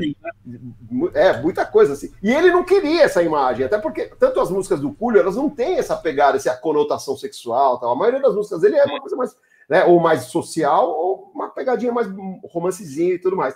Cara, mas foi sensacional, imagina. Vai tomar no culho. Ele, cara, você não tá falando isso comigo. Você tá de sacanagem. Ele falou, mas ninguém na gravadora me falou. Eu falei, cara, arrumei uma confusão com a gravadora. Os caras da gravadora falaram, Rui, pelo amor de Deus. Imagina que os caras blindaram o cara nessa situação. Não, não explicaram porcaria nenhuma, né? É. Claro. E, só para completar, teve uma promoção, uma outra promoção nesse, nessa pegada, que era com camisa de Vênus, cara. Que foi na época do, da rádio que toca música de verdade, 95, que você falou, Milton tocava muito uma música do, do, do Camisa de Vênus, nova música lá, que era uma meia, meia boca, enfim. O Marcelo Nova, puta amigo meu, mas enfim. Ele, a, a promoção era o seguinte: o ponteiro vai subir. Porque ah, a música tinha essa pegada. Então, normalmente, o que, que, eles faziam? Quando o artista ia fazer o estúdio, ou ia no estúdio ao vivo, era o fim da promoção, né? Ó, vamos fazer a promoção com, com o Camisa de Vênus, o ganhador vai sair no dia do estúdio ao vivo. Né? Aí, se for, nesse caso, a promoção é, é, era uma promoção para um cara. Olha, agora vai, o, de, o, delírio. O cara teria que vir, né? Se fosse do, do, outro. Aí a gente entra no problema da rede também. A promoção grande, o cara tem que vir, cara, a rádio é em São Paulo. Isso eu acho também uma coisa muito ruim, cara. Tinha que pagar passagem. Tudo bem, legal pro cara que ganha. Vem, vem pro São Paulo tal. O que, que era a parada? O ponteiro vai subir. A promoção era só para homens. A promoção dava o quê? Uma noite sensacional com limousine, um hotel cinco estrelas e uma moça de presente para o rapaz.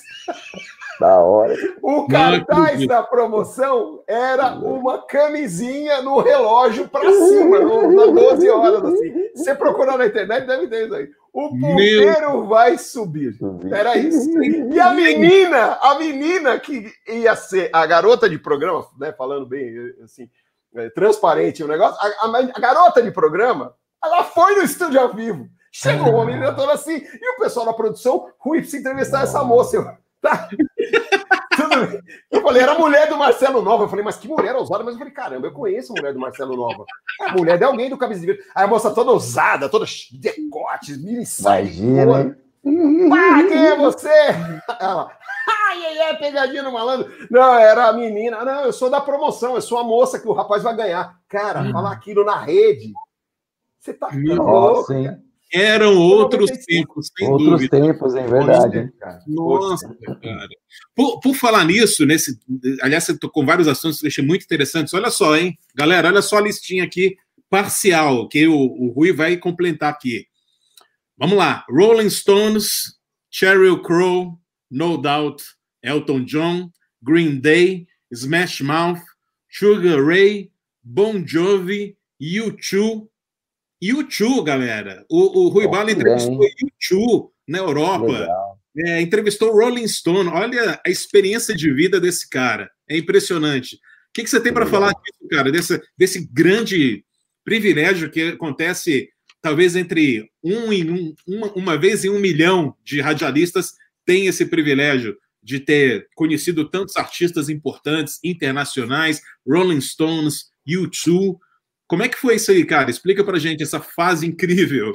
Foi, foi assim, não preciso nem falar, né? Foi é, sensacional, porque foram vários artistas, assim, e tudo começou porque é, eu falava inglês, acredito eu que na época era o único locutor ali da rádio da Transamérica que falava inglês, né? Da, dessa, da minha época ali da turma.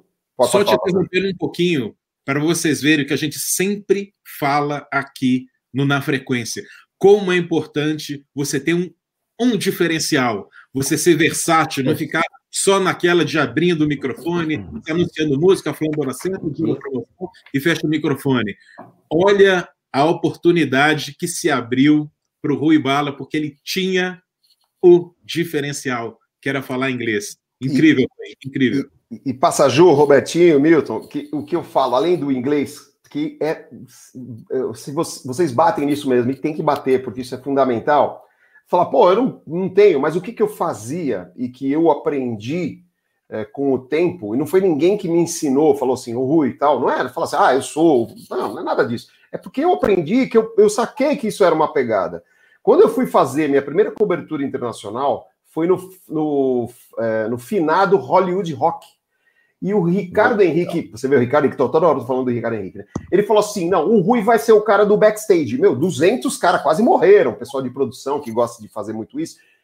Foi eu e, e só tinha uma credencial para backstage, free, para entrar em todos ali e ficar quase na cara dos, dos uh, camarins dos artistas. Na cara do isso, gol. Na cara do gol. No, no Hollywood Rock de 95, que foi o Hollywood Rock que veio, vieram os Rolling Stones pela primeira vez. E era, era, era um, é, o line-up era bem reduzido, porque os, os, Stones vieram por conta disso, mas era bem reduzido. Era, era Barão, Rita Lee, um, aqueles Spin Doctors e uh, Stones, só. Eram, foram duas noites. Eu lembro que uma noite era da 89 e outra noite era da Transamérica, a promoção exclusiva. Na noite que foi da Transamérica, os caras falaram: Rui, você vai chegar lá, tal, tenta entrevistar alguém. Eu de cara já cheguei, já conversei, vi que tinha uns gringos, cheguei num gringo, falei, cara, preciso entrevistar os Rolling Stones. Ele falou, você agendou? Eu falei assim, não. Ele falou, ah, peraí que eu vou falar com o cara, imagina, outros tempos, né?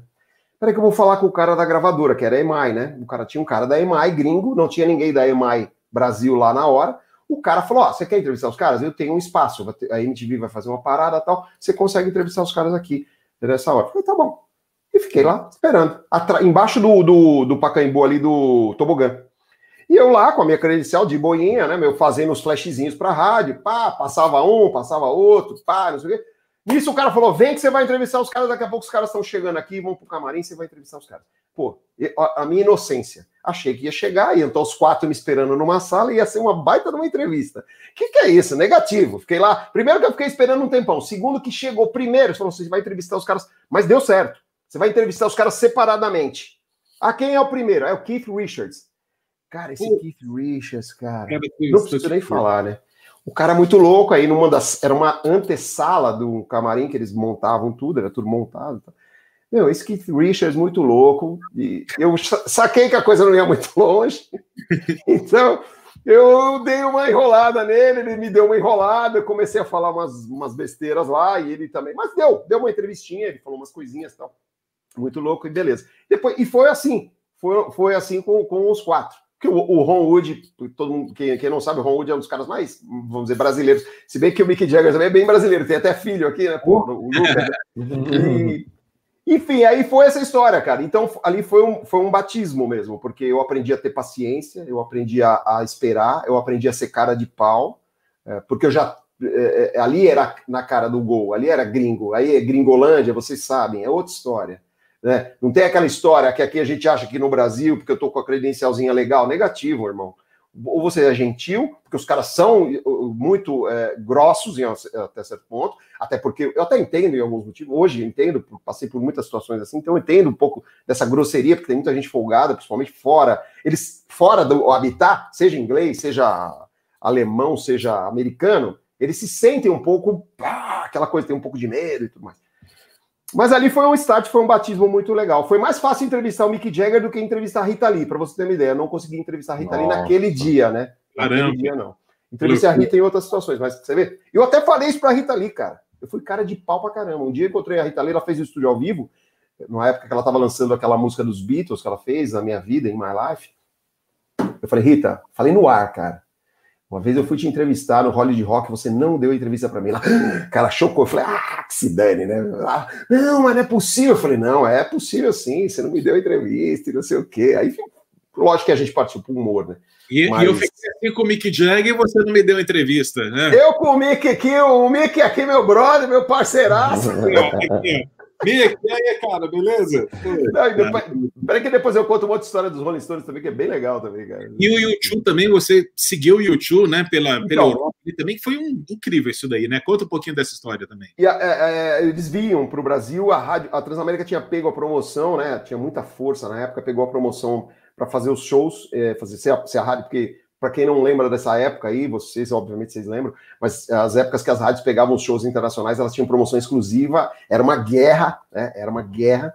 Você ser, ter teu nome lá, tua rádio, num show internacional, nesse nível do YouTube, era um negócio incrível. O YouTube, o YouTube nunca tinha vindo para o Brasil, era a primeira vez que eles viriam em 98. E o cara que trouxe, que se chamava Franco Bruni, que é um empresário carioca, o Franco Bruni estava negociando com a rádio a promoção e negociou e fechou. Quando fechou a promoção, ele falou: Ó, eu vou fechar os detalhes lá nos Estados Unidos, vou encontrar com a banda. Você não quer mandar alguém? Falou para nossa diretora na época, Miriam Chaves. Você não quer mandar alguém para tentar entrevistar os caras tal? Eu vou ficar lá, devo ficar lá um bom tempo por lá. Quanto tempo? Sei lá, uns 20 dias, 25 dias, porque a gente vai fechar dos detalhes do contrato e tudo mais. E eu vou para lá, mas eu vou estar com os caras. Os caras são meu amigo. Ele, o Franco Bruno é uma figuraça. É, o Franco Bonovox é meu amigo. Beleza. Lá vamos nós. E na época foi muito legal porque o dono da rádio, falecido, recente, doutor Luísio, é, cedeu o jatinho dele para a gente ir de jatinho. Fomos de jatinho particular para lá, para os Estados Unidos. Hein? O negócio é o seguinte: Deus, quando foi decidir é, quem vai trabalhar no rádio no Brasil, ele, ele botou uma lista assim: o cara que vai estar no lugar certo na hora certa. Hum, esse Rui Borges aqui, ó. O Rui Borges. Rui Borges, Rui Borges. Papel, né? E acabou. Acabou. O cara que no lugar certo na hora certa. Ô, ô Passaju, mas é aquela coisa, cara. Voltando naquela história que nós estamos batendo bastante aqui nesse nosso papo. Não, a, as flores de plástico não morrem, porque, cara, o que teve de espinho eu fiquei 40 dias nos Estados 41 dias para ser preciso nos Estados Unidos. Mas pensa no, no, o que teve de problema, de espinho, de tudo bem. Fui eu com o Franco Bruni e o segurança. Aí eu falo, puta, meu amigo até hoje, Ricardo, cara, gente finíssima, é da polícia do Rio de Janeiro e tal. O que, que ele me contou no jatinho a gente indo para lá? Ele falou, cara, hoje eu posso contar essa história. Eu peguei essa história do YouTube, eu vou fazer esse show do YouTube, mas eu tô sendo ameaçado de morte. Por isso que eu tô andando com segurança. Caralho. E pode até ser que chegue alguém, Meu eu tenho Deus. medo. E vai ter que chegar nos Estados Unidos e eu vou. Até lá eu tenho medo que mandem alguém me matar, porque eu tô jurado de morte no Rio de Janeiro por conta do show do YouTube. Eu falei, onde eu tô, cara? Meu Deus! Olha onde eu tô me metendo! Loucura, hein?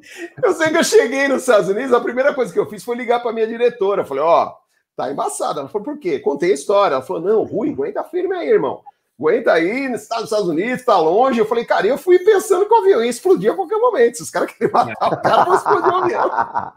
Não existe, almoço, né? não existe almoço grátis, definitivamente, hein? Não existe almoço grátis, cara. É. E, e, assim a gente foi, né? Mas É, enfim, acabou dando tudo certo. Nós seguimos os shows, a gente chegou, nós fomos em, chegamos em Miami, acompanhamos. Eu assisti ali nos Estados Unidos, nessa, nessa perna aí americana ali, que era a parte sul ali dos Estados Unidos, assisti o show dez vezes, então eu vi muito o show, que era o. Só dez vezes, só dez vezes. Só dez vezes lá, né? Vezes. Caramba, lá ainda, velho. Que beleza. O show ali, na, na, ali perto, a dois metros do, do, do Bonovox, falar, ah, meu Deus, vou ter que ouvir, vou ter que assistir novo, mais. Né, meu Deus do céu, olha. Né? De novo, de novo, não é possível. Cara, e eu fui fazendo, né? Eu fazia flashes, né? E fui mandando as coisas, né? Até chegar, demorou uh, desses 40 dias, acho que foi no 15 ou 16 dia que eu consegui entrevistar os caras, porque o que, que eles fizeram? Eles fizeram uma base em Miami, num hotel, ficaram lá, eles iam e voltavam, iam de helicóptero. O máximo que eles estavam indo nessa perna sul aí, que é essa parte ali dos Estados Unidos, eles foram para St. Louis, no Missouri.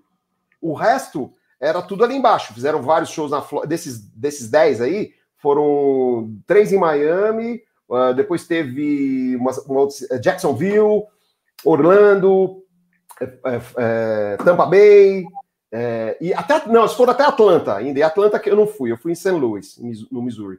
E a gente foi ia acompanhando, né, com eles e tal. E só lá pro 15 16 dia que eu fui entrevistar os caras. E na verdade não era nem uma entrevista, que eu cheguei, a gente chegou no mesmo hotel, nós ficamos no mesmo hotel que eles estavam.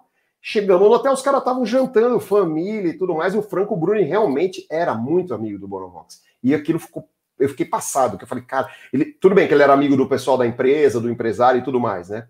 mas é amigo do cara, e realmente, Franco Bruni, o, o cara chegou, o Bono, é, Franco, pai, pai, sabe? Meu, aquele jantar familiar, irmão, aquela coisa, sabe, as mulheres dos caras e tudo mais, eu, puta que pariu. E eu aqui, né, Rui, eu aqui. Eu aqui. Aqui é esse cara, esse aqui é meu segurança, ele, pô, você tá mascarado, andando de segurança, e não sei o quê. Não, não, e esse aqui é o Rui Borges.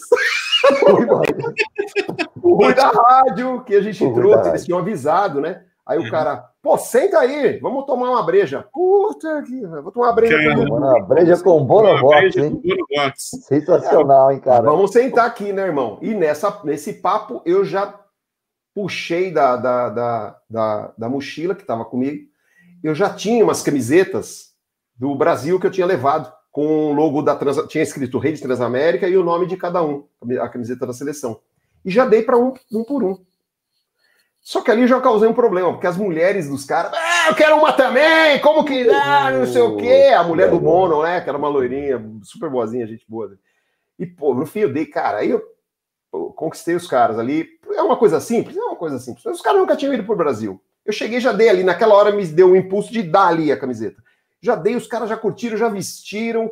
O, o, o, Larry já vestiu, o Adam já vestiu, só acho que o The Ed que não vestiu, o Bono vestiu, e os caras ficaram ali jantando com a camisa do Brasil, cara, e trocando ideia, tomando cerveja. E... Foto disso, cara, registro disso? Foto eu, tenho, eu, eu, tenho algumas, eu vou, eu vou mandar para vocês. Oh, mandar legal, legal, sensacional, cara. E... Robertinho, tem pergunta, Robertinho? Oh, abre o seu microfone. Robertinho. Microfone. Você cortou seu microfone, Robertinho. Oh, meu Deus, ser radialista é demais. Não, não, não estou ouvindo você. Você está com o seu microfone cortado. Aê! Agora foi. Foi alguma coisa que eu cliquei aqui, mas enfim, acontece. É, eu ia falar, aproveitando até do, do, pro Rui mandar mesmo as fotos, se possível, porque a gente vai fazer um especialzinho, né? Final de ano, aí tem um negócio bem bacana. Vamos recuperar as entrevistas aqui. Beleza? Então tem gente participando aqui no 11 99392 5334. Rui, aí é o ouvinte é com você, beleza? vamos lá. Fala Passaju, Robertinho, Spaga, Rui Bala. Cara, eu sou seu fã. Hoje eu trabalho como locutor na Rádio Sete Colinas, aqui de Uberaba, Minas Gerais. Uh, tô... Põe de novo, põe de novo. É, eu acho engraçado que tem gente que Assim, eu, eu, eu, acho que é básico falar inglês, não é nem diferencial hoje em dia. E quando você anuncia uma música, ou desanuncia, ou procura alguma coisa na, num site gringo e você traduz e fala aquilo, Tem ouvinte que manda áudio para mim e fala assim: Olha, eu adoro ouvir você falar inglês, eu acho isso o máximo. Então, assim, Rui, você tá de parabéns, sou seu fã de verdade. Muito tempo atrás, quando eu morava em São Paulo ainda, eu já ouvia Transamérica. É, depois no esporte, você tá falando das coisas lá que você é, participava, da hora. Enfim, tá demais a programação. Abraço para vocês. É o Carlinhos. Legal, um abraço, Carlinhos. Carlinhos. Abraço, Carlinhos. Valeu mesmo, cara. Isso é muito legal. É um legado, né? A gente vai deixando esse legado aí das pessoas que vão curtindo e vão, vão, vão fazendo também e vão se inspirando. Eu, eu, fico muito feliz quando o cara fala, pô, Rui, esse tipo de coisa que o Carlinhos falou, pô, eu, eu me inspiro, ou, ou faço de uma maneira que você faz. Isso é muito legal. Muito legal. Legal, né?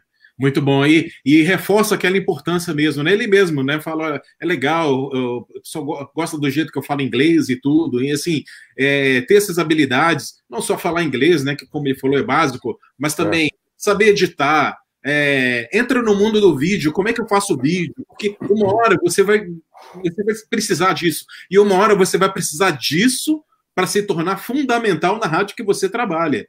Isso é ter uma certa garantia para o que você tem. Então, assim, é, é, é, tenha várias, tem as várias skills, né? Tem as várias, tem habilidades. várias habilidades, é isso aí.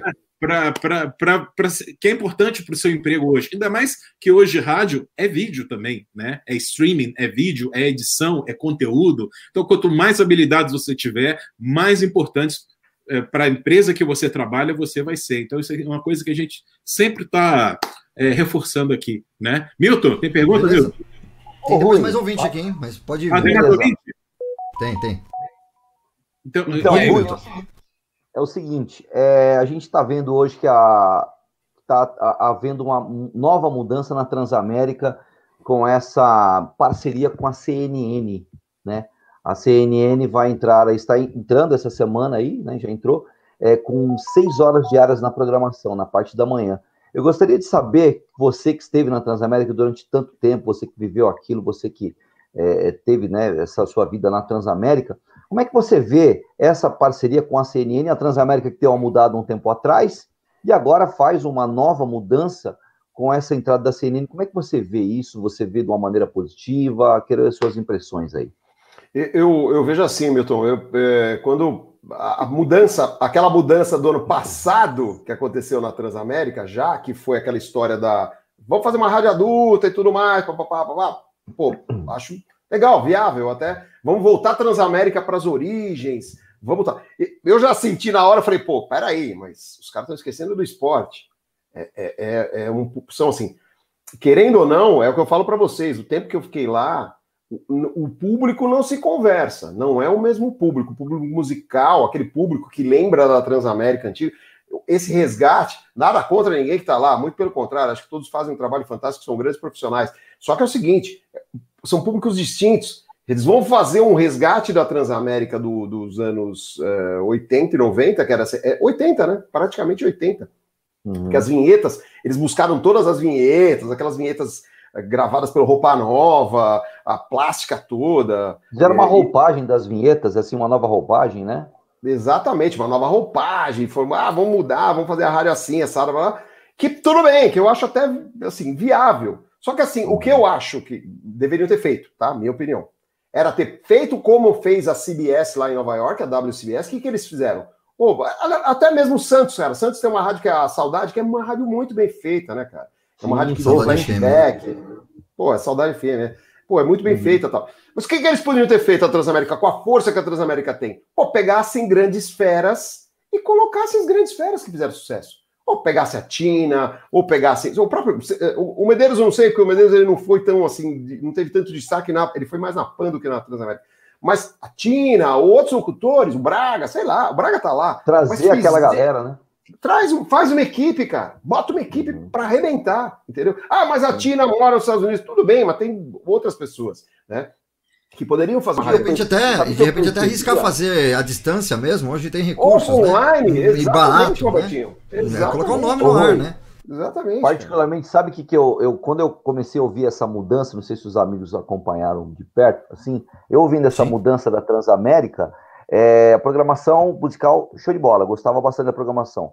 Só que a locução dava a impressão que a né? locução né? gravada, uma locução é, seca, assim, não sei, eu sentia assim, uma coisa meio sem brilho, não sei.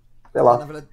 É, e aí, ninguém sabia para onde ia, né? Na verdade. Ninguém é, e, e, sem querer criticar os colegas, mas a gente está falando para o bem do rádio, mas sim, a verdade é claro. essa, né? Realmente uma rádio meio sem direção. E aí, culminando com essa história que, que o Passaju falou da, da, da, entrada da CNN, cara, é, eu a minha expectativa é que a rádio virasse uma rádio CNN. E não. Uhum. Ela é CNN não. de manhã, ela é Transamérica Esportes à tarde, o musical praticamente acho que vai morrer um pouco, vai ficar em alguns horários específicos. Madrugada não ouvi inteiro, não posso dizer, que começou essa semana, né? Terça-feira, né? Passando. Foi, foi. Uhum. Foi. E o musical, como é que vai fazer? E, e aí o que acontece, cara? É, é, eu acredito que o projeto e, e lá atrás, eles não imaginavam fazer isso com a CNN. Só que eu acho que foi um desvio de rota, não deu certo essa história do adulto, ah, vamos fazer uma rádio adulto contemporâneo, vamos resgatar a Transamérica Antiga. Uma coisa que eu achava legal Hein, Rui, eu, eu, não me lembro agora, tinha um programete que, de flashbacks, eu, eu, eu falo, eu sou suspeito de que eu adoro flashbacks. Até depois eu quero conversar, é, perguntar para você sobre o lance da enciclopédia da energia. É, e tinha um programete lá na, na, na Transamérica, não sei se ainda é, rola ainda, que acho que era o com a, com a, com a plástica com a voz do Lui, eu não me lembro agora, falava dos anos 80, então tinha uma plástica legal, eu achava bem bacana, assim. E assim, um, um destaque que gostaria de, de, de, trazer aí nesse, nessa mudança da Transamérica. Mas realmente, agora com esse lance da CNN, a coisa ficou mais esquisita, né? Sei lá. E eu, assim, eu, pô, é, é aquela história, a, a CNN é, é, tava, eu, eu, eu provavelmente vocês ouviram essa história, é, que a CNN queria uma rádio, eles queriam fazer alguma coisa com uma rádio, estão, estavam fortemente querendo entrar numa rádio e tudo mais. A tendência, o que que é? O esporte não vai perder o espaço, obviamente, até porque o jornalismo e esporte se conversam, a gente sabe disso, né? É uma coisa natural no rádio, a gente tem N rádios, desde, desde quando o rádio é rádio, a gente tem o jornalismo, o esporte com o jornalismo, enfim. Mas eu acho que vai matar, eu acho que a Transamérica e, e, em si vai, vai pro, pro limbo. Acha que, Olha, para mim vai virar acha... rede CNN. Eu acho que isso, o isso ia falar.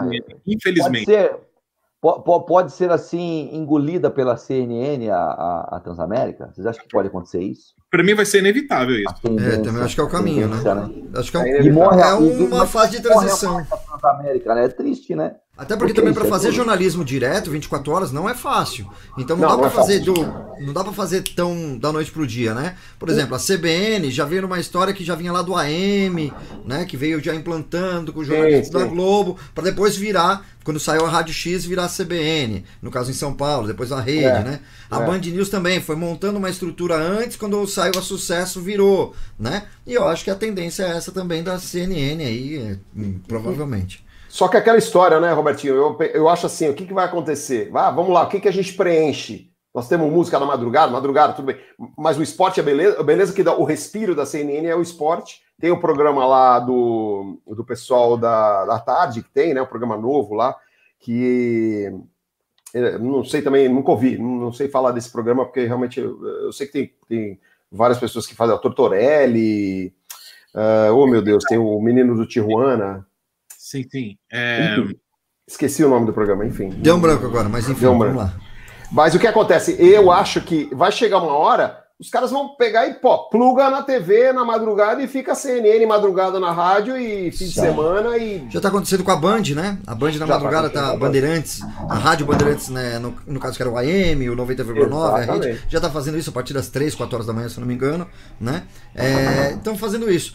A, a partir do momento que também começou a facilitar é, a transmissão, tanto para o rádio, mas mais ainda para a TV, porque o rádio era mais fácil, o telefone resolvia, agora a televisão está mais fácil, o celular resolve, né? Uma transmissão link ao vivo, o rádio está começando a ter mais uma linguagem de rádio. Desculpa, a TV está pegando essa linguagem do rádio, que é o que o rádio é. sempre fez, né? E aí o rádio não, às vezes não se reinventa, ou pelo menos tenta resgatar o que fazia muito bem feito, né?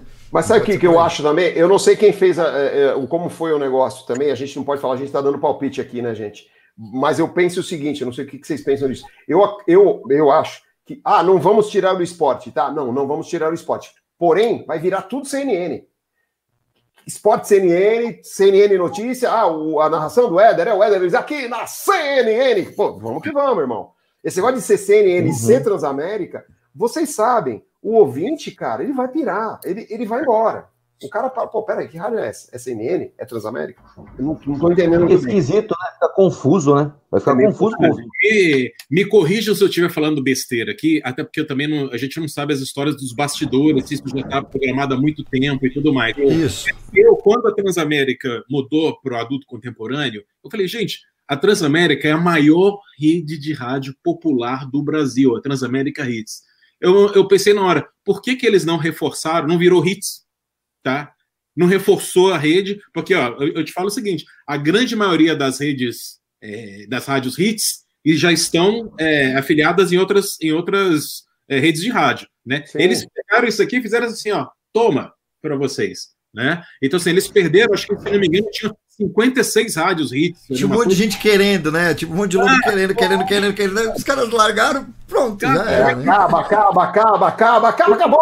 Como é que eles deixaram escapar entre os dedos uma rede de rádio tão grande? Ah, podia melhorar? Sem dúvida nenhuma. É, como você falou, olha, vamos podia pegar os melhores locutores ali, colocar, é, reformular e manter uma rede forte de 56 rádios. Gente, é difícil ter uma rede de 56 rádios, hein? E podia ter, por mim, teria ter podia ter virado uma grande potência como rádio hit, né? Rádio popular, Transamérica. Seria um golpe nos puristas, ah, vamos perder a rádio pop. Claro, né?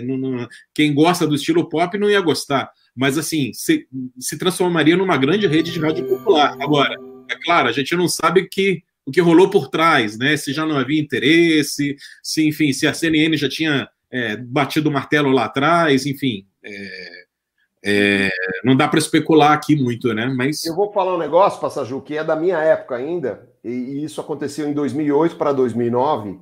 É, eu já estava há um tempo na rádio e eu fiz um planejamento, e gente, eu fazia um planejamento anual para a rádio, e nesse, entre aspas, eu chutei o balde. O que, que eu falei? Eu, eu, minha proposta para a superintendência e para. É que o doutor Luiz ele é uma pessoa que ele ia muito pouco na rádio, uma vez por ano, duas no máximo. Chamava ali nós, gerentes e tal, para um almoço, também uma ou duas vezes por ano, mas não era uma pessoa que estava ali efetivamente, enfim, por isso, até por isso que ele tinha um superintendente.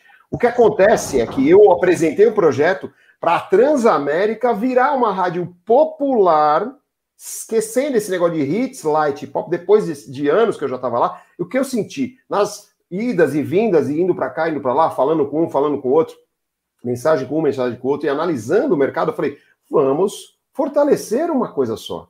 Não vamos ficar nessa guerra. Ah, mas então não quero mais pop. Faz uma rádio popular. Uma rádio não precisa ser rasgadamente popular. Ela pode ser um popular popzinho, a gente tem, ali naquela época. Boas, né? Você pega a BHFM, que é uma rádio híbrida ali, toca um funk, toca um, um popzinho legal, que até a Jovem Pan toca, mas, mas toca o sertanejão também, né? O sertanejo universitário. Essa mistura hoje deu muito certo, né? Pô, é isso aí, tem várias. A gente tem vários, vários cases de sucesso nesse sentido mesmo, passageiro. E era, era, era uma saída. E eu, naquele momento eu dei uma saída. Pô, vamos pegar o melhor dos três mundos, que seria um adulto, um pop e um popular, e vamos transformar Transamérica, a rede Transamérica. Volta que era antes. Ah, mas é o que você falou, os, os puritanos, pô, mas a Transamérica foi pro saco tal. Cara, paciência. Mas não perderia uma rede valiosa. Ah, mas tinha muita cidade pequena. Não interessa. Não interessa. Grande, pequeno, tanto faz. Né? Então, tá atingindo o ouvinte, né? Tá atingindo o ouvinte, Robertinho. Uhum. É isso aí. Uhum. É isso mesmo. Uhum. Albertinho, tem mais áudio aí? Tem mais áudio? Temos sim, tem bastante participação aqui do ouvinte pelo WhatsApp. Vamos ouvir mais um aqui. Boa noite, Robertinho, grande Gabriel, Espaga, grande Rui, bom vê-lo aqui para matar saudades. Grandes histórias para você contar. E já que você falou que nem tudo são louros, né? Conta pra gente um pouco como foi essa época do estúdio ao vivo Transamérica, já que você entrevistou grandes nomes da música. Mas lembra aquela história com o Feito No More? Aquela época ali, o fato mexeu bem com a equipe, a galera ficou até comovida pela situação, né? Mas bola para frente, foi bacana demais. E aí tá você contando essas histórias para nós. Grande abraço, Rui. Valeu, valeu, galera. É o Sérgio Duarte. É de Sérgio, né? Isso aí. Duarte, hein? Eu, eu quero saber que história é essa do Feito No More aí, Rui? Então, quem sabe ali, quem conhece ali o, os, o porão da, da Pio 11, onde é o estúdio ao vivo, né? A gente fala porão porque, para quem não conhece, vocês sabem como é que é, que o, quem está assistindo a gente, quem está ouvindo a gente, é, o estúdio ao vivo foi feito num, num porão mesmo, é uma parte é, lá embaixo, era um estúdio de gravação, e esse estúdio. É verdade, é verdade que está abandonado. Eu ouvi falar que a mesa, que os microfones estão tudo assim acabados, não teve manutenção, não teve nada, tá tudo mesmo em ruína ali. É, é, você confirma essa história, cara? Lá onde Ô, até quando eu estava lá e, e, até, até eu sair da Transamérica ali, da, da, direção da rede ali, a gente fazia manutenção direto.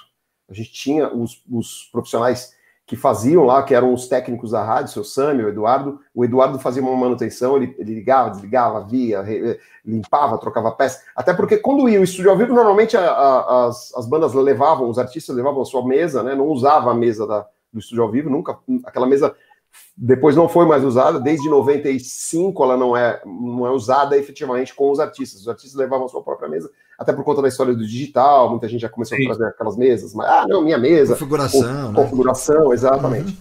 Uhum. E as mesas elas tinham essa manutenção. O que eu ouvi falar é que é, o, o, essa for, foi terceirizada, essa parte da técnica da Transamérica, se não me engano, agora, depois dos anos entre 2010, né, e ficou realmente bem abandonado. Eu tinha uma ideia, da, também na época, que todo o pessoal ficou meio, ah, tá.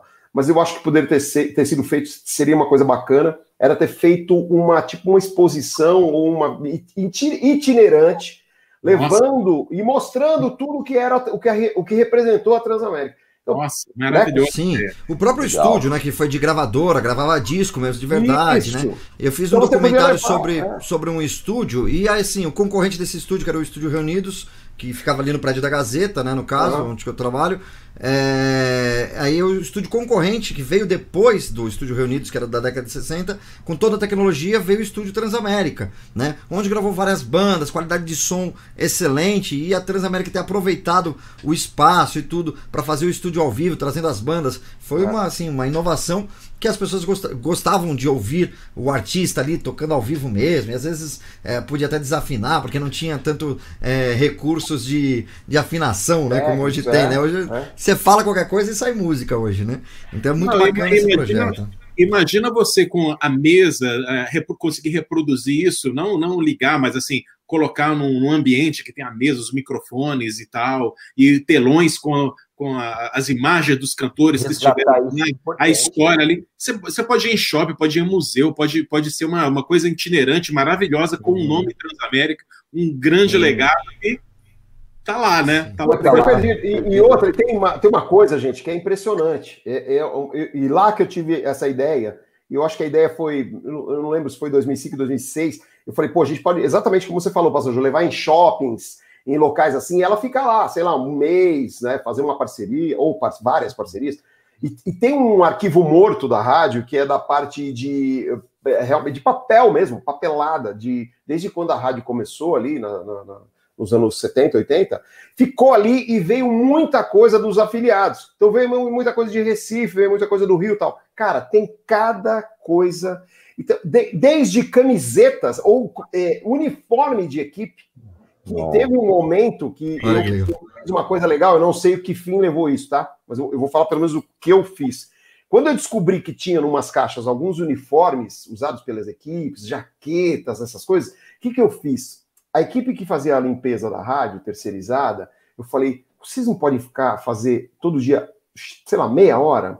e embalar essas coisas nos sacos plásticos para a gente guardar, porque se, aí veio essa ideia, eu falei, pô, já pensou, você pendura as coisas, coloca nos modelos aqueles, né, aqueles, Nossa. vamos fazer isso, e eles embalaram, hum. e ficou tudo embaladinho, cara, os que saquinhos fechados, Legal. eu não sei que fim levou, porque eu saí de lá, então eu não sei, porque isso ficou bem conservado, a gente lacrou, fechou as caixas bonitinho, caixas de papelão grandes, com tudo no saquinho, tudo bonitinho, cara. Cara, então, desde as primeiras jaquetas, os adesivos, eu falei, vamos guardar, porque isso tudo, pô, tem gente que guarda em casa, cara. O cara faz uma parede de Transamérica Sim. lá. Né? A uhum. Transamérica é uma marca, é uma, é uma Aqueles história. Né? Janela né? com os adesivos de rádio, né? Que o pessoal às vezes tem é, guarda lá bastante É a tempo. história da radiodifusão é, brasileira. É a história da radiodifusão brasileira que está em um porão, né?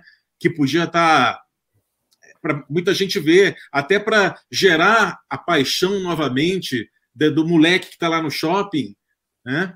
Sei seria, lá, uma, seria uma, uma, baita sacada aí. Eu, eu, obviamente que eu não estaria, até conversei com o Fábio, que hoje é o, é o superintendente, lá mudou até acho que é o título, não é? Mudou o, o, o cargo, o cargo, mas não é superintendente mais, ele é tipo um diretor, alguma coisa assim, até por conta dos poderes que, que se tem, ou se não, não se tem, enfim. É, mas eu até conversei com ele falei, pô, olha, eu, eu, tenho umas ideias que, se você precisar, não é que eu tô querendo me candidatando a voltar, não, até porque eu, eu ali quando ele voltou, eu já sabia que meu ciclo na Transamérica estava encerrado por vários motivos. E ali eu, eu falei, eu posso te dar algumas ideias, inclusive, é, ideias até, inclusive, disse, ele não foi, é, não teve, não foi mal educado, mas também não, não deu, não seguiu adiante, a gente não se conhece, enfim. Mas seria uma das ideias. Eu falar, cara, aproveita essa retomada da marca e Muito faz legal. isso aí, exatamente. Né? E faz um show com uma das bandas que fez o show lá, né? Poxa. Show do ao vivo. até, porque, até porque essa, nessa mudança que eles queriam resgatar esse tempo da Transamérica dos anos 80, né? Realmente seria uma ideia bacana. Muito.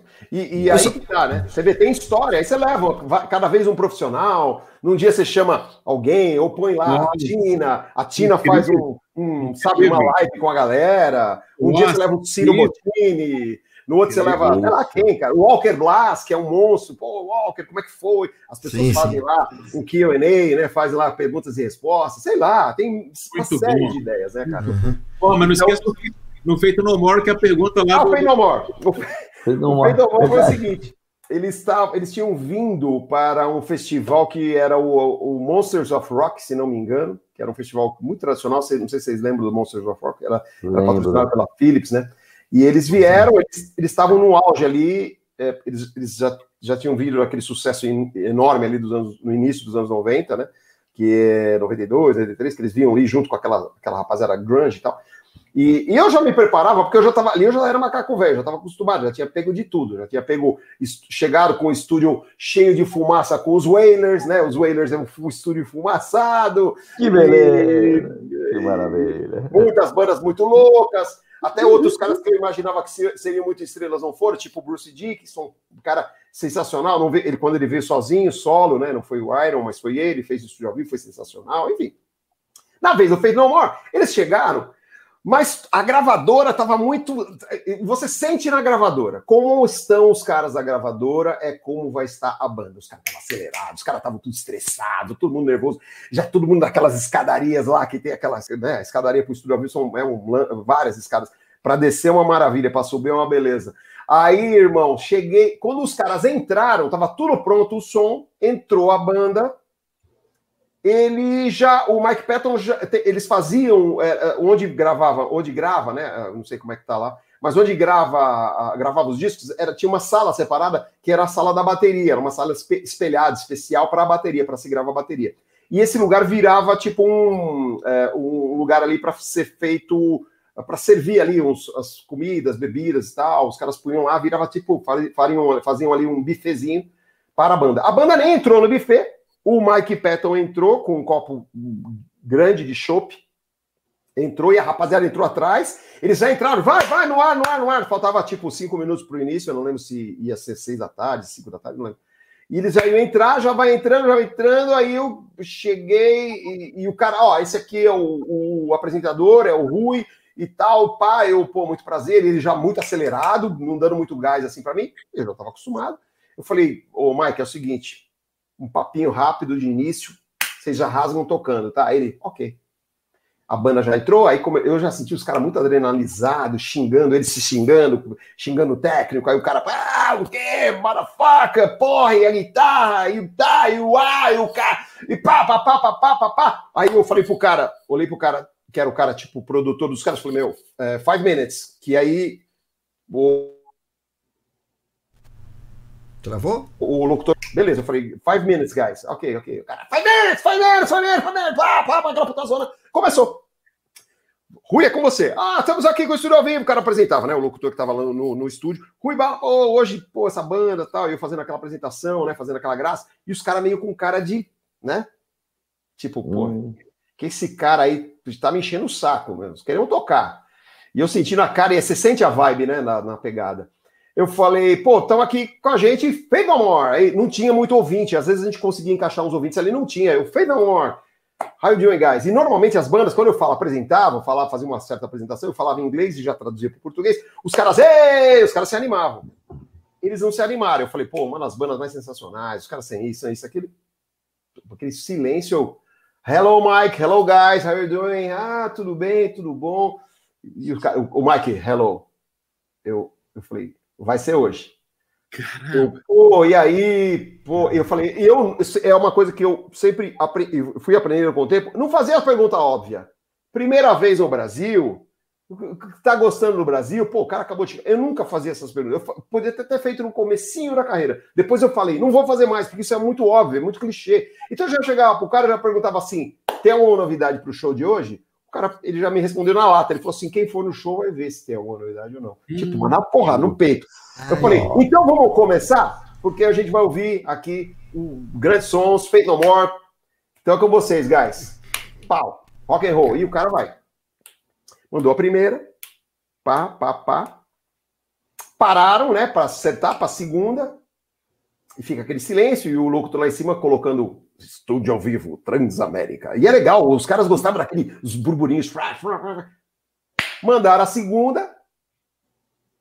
Quando ele mandou a segunda, eu olhei no papel que eles punham ali na, na, na, na cola deles da sequência. Uhum. Era Epic, que talvez é o grande maior sucesso deles. Eles, aí era Midlife Crisis, essa, depois era Epic. E não tinha mais nada no papel. Eu falei, vem merda aí, né?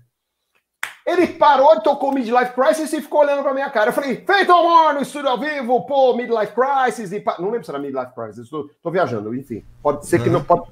Enfim, estou viajando porque eu fiz uma outra coisa com ele. Mas enfim, vamos lá. Aí, um exemplo. Quando eu fui chamar, eu falei, pô, agora vamos. Ei, vamos para uma sequência aqui que vamos mandar. Vamos mandar Epic e o que mais? Ele falou, o que mais? Não tem mais. Ah, Acaba aqui. Epic é a última música. Ao vivo para todo o Brasil. Como última Ai. música, Mike? Eu falei, Mike, come on, guy. Are you kidding me? O cara, não, não tô brincando. Ah. E eu, tentando levar pro coisa. Meu, e aquele clima, né? Só tocaram duas músicas. Só tocaram duas músicas. Tinha tocado duas músicas. Ia pra terceira, que era Epic, que seria a final, né? Sim, sim, sim. Aí eu falei, eu, ele falou assim: não, não, não, vai acabar aqui agora, acaba aqui agora. Aí eu, pô, acaba aqui agora? Eu, bom, vamos ouvir Epic. E beleza. Uhum foi pro Epic, vem o cara da gravadora, eu falei, meu, que merda, os caras tão. E os caras fazendo, tocando com uma puta má vontade, sabe? Puts. Não sei se os caras falaram pro cara na gringa, se o cara já veio sabendo que ia tocar ou não ia sabendo que não ia tocar. Eu sei que o cara tava puto, os caras estavam puto, puto, puto. O cara da gravadora falou com o produtor, o produtor chegou para mim e falou assim: chama que eles vão tocar, pode chamar, eles vão tocar mais três ou quatro, pode falar. Eu falei, Posso falar? Pode falar. Aí, oi, isso não é amigo Transamérica. O cara foi lá no Mike, nos caras, e começou aquele bababá. E, caramba, aí, motherfucker, e não sei o que, não era combinado. E eu sacando, né? Nisso, a segurança do evento era feita por uma empresa que os caras eram muito meus amigos. O cara que é o dono da empresa é o Paulo Serdan, que é o presidente da Mancha Verde, ex-presidente da Mancha Verde, Paulinho Serdan. E o Paulinho Serdan era muito meu amigo, a gente se conhecia desde sempre. O Paulinho Serdan já encostou e aqueles puta armários, segurança, ele falou: o uhum. que, que, esses caras estão, esses gringos estão achando o quê? Nós viemos aqui para proteger eles, mas se eles fizerem merda, eles vão apanhar. Eu falei, vai dar bosta. Eu falei, calma, Paulinho, calma. Coisa de gringo, irmão. Ele, que não, ah, esse cara aqui, o quê? O cara tá te zoando, Rui? Eu falei, não, não tá me zoando, ele tá sendo grosso. Eu percebi, eu não falo inglês, mano, mas esse cara tá o quê? Isso aqui é quebrada. Vamos quebrar esse. esse como é esse cara? Mike Patton, calma, calma, calma, professor. E o cara lá, e nisso já veio os mamutes, os maiores, os seguranças já ficaram na porta, aquela portinha de madeira assim. Beleza. Aí eu voltei. Ó, então vamos continuar? Ô, Mike, eu falei, pô, vou fazer uma pergunta para descontrair. Cara, pô, e aí, cara, o que, que você curte fazer? Como é que é a tua vida? Conta um pouco da tua vida. Ele falou, minha vida é normal. Putz! Nossa, cara, quebra, hein? É, porque o fã gosta muito de saber, né? É, o cara quer saber o que, que você faz, como é que é a tua vida, a família. Então, ele falou, você não tem que falar da vida da minha família. Para todo o Brasil, isso aí. Para todo o Brasil. Eu falei, ó, vamos fazer o seguinte: vamos tocar música, que é o que, que vocês vieram aqui para fazer. Eu já, aí eu já comecei a ficar puto, né, irmão? Aí já, desanima, né? Desanima, né, velho? Dá vontade de ir embora. Ah, já queria dar um embora. tapa no Petton, né, meu? Ah, vem, pá, pá, é, enfim. Aí ele foi, eu falei, então vamos fazer o seguinte, tá combinado? Vamos tocar mais três para fechar? Três ou quatro, né? Pode ter uma saideira, os ouvintes mandando um fax. Ah, fax, oh, tá com a música. E os caras mandando música, pedido de música, o pessoal assim, todo mundo em, em, choque, né? Aí eu, vamos tocar três, de repente uma saideirinha, quatro, né? Aí eu fui falando, e aí quando eu traduzi isso pro cara, ele falou assim: não, três não, três é a puta que pariu.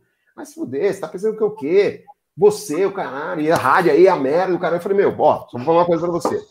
Eu falei, me desculpe, ouvintes, quem entendeu o que ele falou, me desculpa, não é. A Transamérica não imaginava que isso ia acontecer. Havia ah, sido combinado, eu comecei a explicar, e os caras se xingando. Ah, traz o uísque aí. Os caras quase saindo. Já, um já, o cara já começou a desplugar a guitarra. O cara, o, os, os caras começaram a ficar meio. Ao vivo, cara. Ali aquela merda ah, tal. Eu falei, cara, a única coisa que você não pode fazer. Eu só falei, eu falei para ele assim, be polite, man. Assim, não, e aí eu, depois eu falei, não seja mal educado. Nós estamos falando para todo o Brasil. Você tem muito fã aqui no Brasil, tem muitas pessoas que gostam. Isso pode ser uma coisa ruim para você. Ele, aí ele quis me xingar de novo. Aí ficou uma coisa assim. Eles aí ficou aquele clima e o segurança do Paulinho Serdan ali, né? Oba, oba, oba, né? toca, eles vão, fazem as três músicas, emendaram uma na outra, na paulada. Eu acho que até deram uma diminuída, porque eu vi que teve um papo uma hora lá, vamos dar uma cortada, quase foi um medley. Fecharam com uma outra música lá. Quando fechou, ele olhou para mim, olhou para minha cara e falou assim: É isso que você queria? Então, that's it.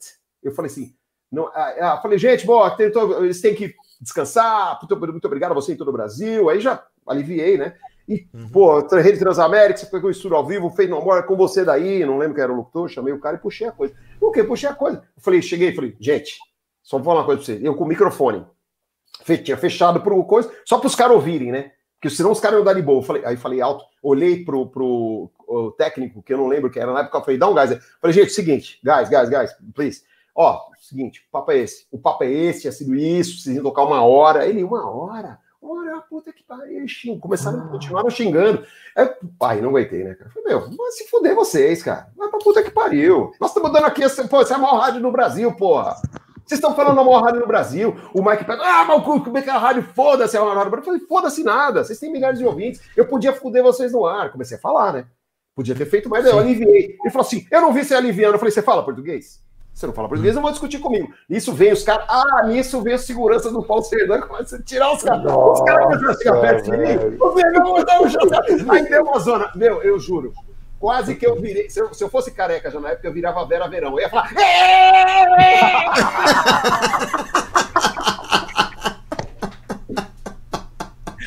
O meu vai sair, os caras na mão, vai dar merda, vai ser um jornal no outro dia. Seguranças batem feito amor, a banda apanha e não faz show.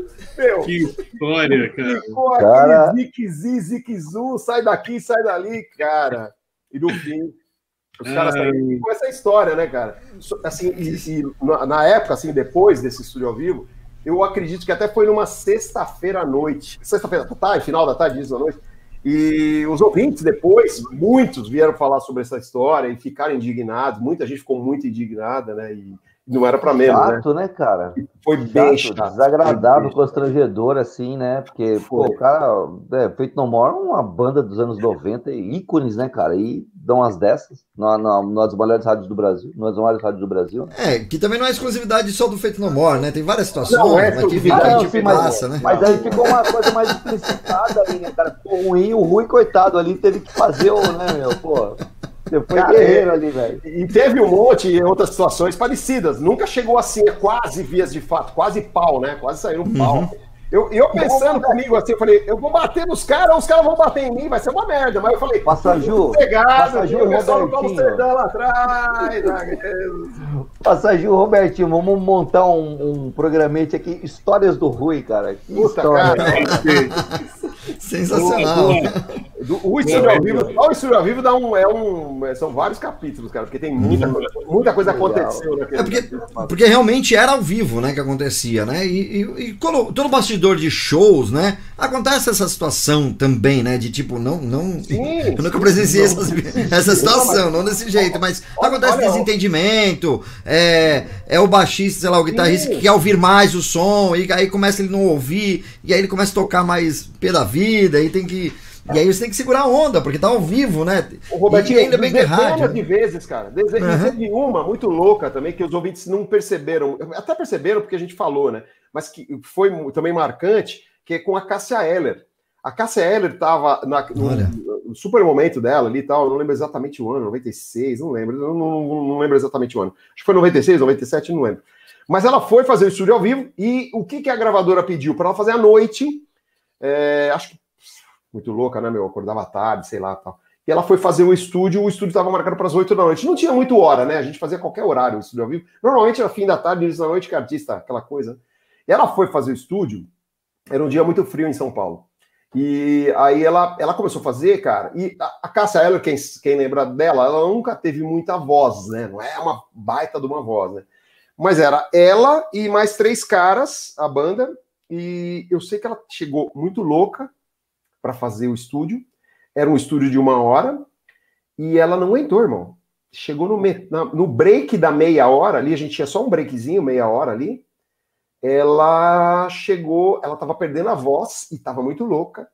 Aí ela chamou o cara, ela falou, veio para mim, mas super educada, falou: Meu, ó, eu tô muito louca. Aí, meu, eu sentia cheiro, um, um cheiro de álcool federal, né? Muito, ela tinha, devia, provavelmente bebeu muito, dizia, devia estar meio ruim, sei lá, doente, não sei, não sei. E ela pegou e, e, parou, meu. Teve que parar isso de ao vivo, cara. Não tinha voz. Ela não tinha voz nem para. Ah, pô, meu, desculpa. Tá. Pô, ela forçava muito, né? Tinha uma, uma voz muito uhum. forte, assim, né? E teve que terminar no meio, assim, cara. Terminou no meio o estúdio da Caçaela e o locutor meteu uma música da Caçaela na coisa. Do, do... Ah, tá bom, não temos Caçaela, mas temos gra... mas nós temos gravado o Caçaela aqui. Puma, pô, Nossa, não tem ao vivo, tem gravado. Estúdio gravado. Conseguiu, conseguiu remediar ali a situação, uhum. né? É, é verdade. Não, realmente, oh. olha, não, hein? História do Rui, hein? Aguardem aí. No... História do Rui, cara. Gostei, ó. Vamos marcar História do Rui. Foi o que a gente oh. falou offline, né? Essa live tinha que ser quatro horas, viu? Porque é, é muito... é verdade. cara, sensacional, muito bom. Ô, Robertinho, você tem áudio aí? Eu tinha uma, eu tinha uma aqui para ele aqui rapidinho, pode ser não? Ou você vai mandar? Tem dois, mandar deixa, deixa, eu jogar o áudio aqui, que o, tá o pessoal tá um tempão esperando aqui. Tá, não, a gente então faz um ping-pong, beleza? Vamos beleza, lá. Beleza. Senão eu vou chamar o Feito No More pra você. Vamos ouvir aí. Salve, salve galera do Na Frequência, por aqui Humberto Costa falando, programa cada dia melhor, cada entrevista maravilhosa. O que, que a gente vai falar do Rui Bala, cara? Tem uma baita dinâmica, baita locução. Transamérica com o Rui Bala era uma outra história, né? Bons tempos aí, Rui. Satisfação em estar tá aí assistindo essa transmissão bacana aqui no YouTube, cara, que não tem pra gente ver na TV, a gente vê coisas legais aqui no Na Frequência. Alô, Robertinho, abraço para você, para toda a equipe. Cara, a minha pergunta é assim, é, falando de Transamérica pro Rui, me lembra muito hoje as rádios usando o WhatsApp e o Transalouca, né? O Transalouca com, com o Lui era uma coisa de maluco, a galera mandava de fazer as perguntas, o pessoal dava as respostas e aquela loucura toda de colocar os áudios é muito parecido com os dias de hoje. É isso. Sucesso para todo mundo, grande abraço. É, a madrugada o pessoal tem feito bastante nesse estilo, né? Humberto é, Costa aí, valeu. Que legal. Você sabe que eu fiz quando eu entrei na rádio, na Transamérica, ali em 94. Aí 94 ainda existia, 95 ficou um tempo. Tinha ainda o Transalouca daquele formato. Eu, eu, eu herdei esse Transalouca, né? É, que não cheguei a trabalhar com o Luiz nessa época, não cheguei a conhecer o Luiz, sabia quem era o Luiz, mas não conhecia. E aí eu, eu dei um outro estilo também, que é o meu, estilo diferente do Luiz, né? A pegada do Luiz era aquela pegada mais do Braga, aquela, aquele, aquele jeitão, né? Que meio, com as frases meio marcantes, assim, marcadas. Eu não, eu já sou um cara mais de comunicar mesmo, de trocar ideia, de falar. Tentei lá, levar para esse caminho e foi muito legal também, porque era a velha história do fax, né? Era fax, fax e fax, né, irmão? Para fazer esse programa era só no fax. Hoje em dia, beleza, você tem o WhatsApp, você tem ali uma rede social, era só o fax. Hora. Eu vi o fax, a gente bolava ali na hora. Tinha dois grandes produtores ali que ajudavam, né? Que era o Luciano Zerbinati, que hoje cuida de uma rádio lá em Jaraguá do Sul, e o Faustinho, cara, o Fausto que é do. Hoje ele tá num portal, se não me engano. O Fausto trabalhou em várias rádios também. Então eles auxiliavam ali na produção, né? Mas era um negócio de maluco. É bem legal, bem legal. Legal. Mais áudios, Robertinho. Tem mais um aqui pequenininho do Luigi, do Rio de Janeiro. A pergunta é a pergunta que eu ia fazer dele é o seguinte: se ele tem um dia ele voltava para Transamérica ele. Se você voltava Ah, não votaria, não votaria, Rui. Não sei, é, é, a gente não pode falar nunca não, né, cara? Nunca ou nunca. Mas eu acho que não tem mais assim. Eu, eu, eu mesmo não, não me vejo de novo lá assim. E até por conta dessas mudanças que vem acontecendo, eu provavelmente não acho que não, é. Não vai, não vamos, não vamos ter um segundo resgate. Acho que a gente um primeiro resgate. Não sabe nem se a Transamérica se vê como Transamérica, né? Nessas... Exatamente. Preocupante, cara. É, é. Spaga, pergunta, Spaga. Seguinte, hoje Rui Bala está lá na Energia 97, certo? Isso. E eu, gost... e eu sempre acompanho, cara, até mandei para você já pro, pro Messenger. É, cara, quando você faz esse programa, eu gosto muito com o Silvio faz, com o Domênico e tal, mas, cara, quando você faz o, o Energia na Véia, velho, você realmente dá uma, uma identidade bacana no programa, porque você traz as informações, é, é, eu até falo, né, de brincar sobre a enciclopédia, até mandei para você que você era uma enciclopédia lá. Então, eu queria, queria, queria que você falasse um pouco também de, desse momento que você está na energia e você faz aí o Energia na Véia. Conta para nós aí. Muito legal mesmo, cara. Você faz com propriedade, parabéns. Pô, legal, obrigado. Pô, Spagavi, é muito legal ouvir isso, cara. E assim, era, a 97 foi uma coisa que não, eu também não imaginava na minha vida. Eu moro em Dayatuba, né? E aqui que é, que é o interior, pertinho de Campinas aqui já estou aqui há alguns anos, quando eu vim para o pro projeto da Clip, que o Passaju comentou agora há pouco. E aí eu, é, é, assim, não tinha muita. A não ser que fosse uma coisa muito legal para eu voltar ou fazer locução em São Paulo, até depois que a gente começa a dirigir, gerenciar, coordenar a rádio, aí você para um pouco na locução, mas eu nunca parei, na verdade. Sempre fiz todas as rádios que eu, mesmo que eu dirigia, gerenciava, fazia, sempre fazia programa, locução. E aí, quando pintou essa história aí do Sombra, o Sombra me chamou, Rui, ó, pô, preciso fazer um cara, fazer, você não quer fazer, pô, legal, você, pô, aparece de novo, as pessoas gostam de você, você tem uma história. Mas eu falei, pô, eu tô tanto tempo longe de São Paulo, eu me dei uma. Não quis, não, a princípio. Minha, minha esposa falou, pô, não, amor, vai lá, acho que é legal, faz um tempo. E, na verdade, a ideia era fazer três meses. Eu ia fazer o final do ano passado até dezembro, janeiro, acho que ia parar, enfim. E aí comecei a fazer, e o Sombra começou a me colocar, né? Para quem não sabe, o Sombra é o, é o, coordenador da rádio, lá da Energia. Começou a me colocar bastante no, no, no Energia na Véia, que é o programa lá matutino de flashback e tal. E eu falei, Sombra, posso fazer do meu jeito? Ele faz do seu jeito, cara. Eu falei, porque eu sei que o Silvio faz um jeito e tal, o Domênico não faz jeito. Posso fazer do meu jeito? Ele pode fazer do seu jeito. E aí, como eu sou um eu sou um Forrest Gump, eu gosto de contar história, né, cara? Aí eu começo a contar minhas histórias, né, cara? Ah, vamos lá. Eventualmente eu conto uma história dessas, tipo, se eu for tocar um Feito No More, eu até, eu até rolei e contei uma história, mas eu contei por cima porque não dá muito tempo, né? Mas eu lembro que eu toquei Easy recentemente no Feito No More, a versão lá do, do Commodores, né, que eles regravaram. É, e aí eu comecei a tocar, falei, pô, Feito No More, meus, meu amigo Mike Patton, quase saímos na mão, mas tá tudo certo. E, enfim, só que eu só falei isso. Aí sempre tem um ouvinte que lembra dessa história que vai falar, pô, foi sensacional, você lembrou dessa história. Enfim, né?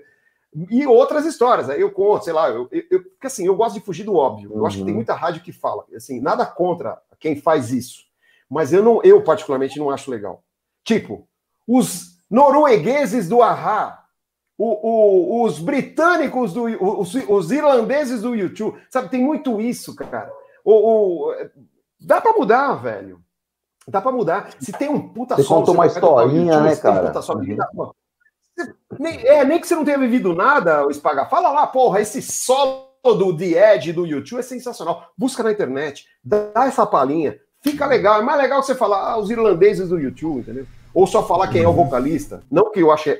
Volta a falar. Não que eu acho isso eu acho que não, é, não, não fica legal. Acho que o locutor pode se, pode se, se Dá movimentar, criar mais em fazer cima, uma coisa né? mais legal nesse sentido. Né? Dá para pesquisar, né? De repente você dá uma pesquisada rádio, do grupo. Exatamente. Você até coloca em contexto, né? Exatamente. A banda. Né? E eu fico louco. Exatamente, Passaju. Você coloca a banda em contexto, por exemplo, lá a, a energia, quem ouve, quem sabe, ela é uma rádio extremamente. O, o programa Energia Nave é muito eclético, toca de tudo sabe? Principalmente alguma coisa é mais dense, óbvio, mas toca de tudo, toca de tudo. Eu tô, cheguei em casa outro dia aqui no fim de semana e falei, amor, sabe o que tocou hoje? Ela falou o quê? Eu falei, hit, transas.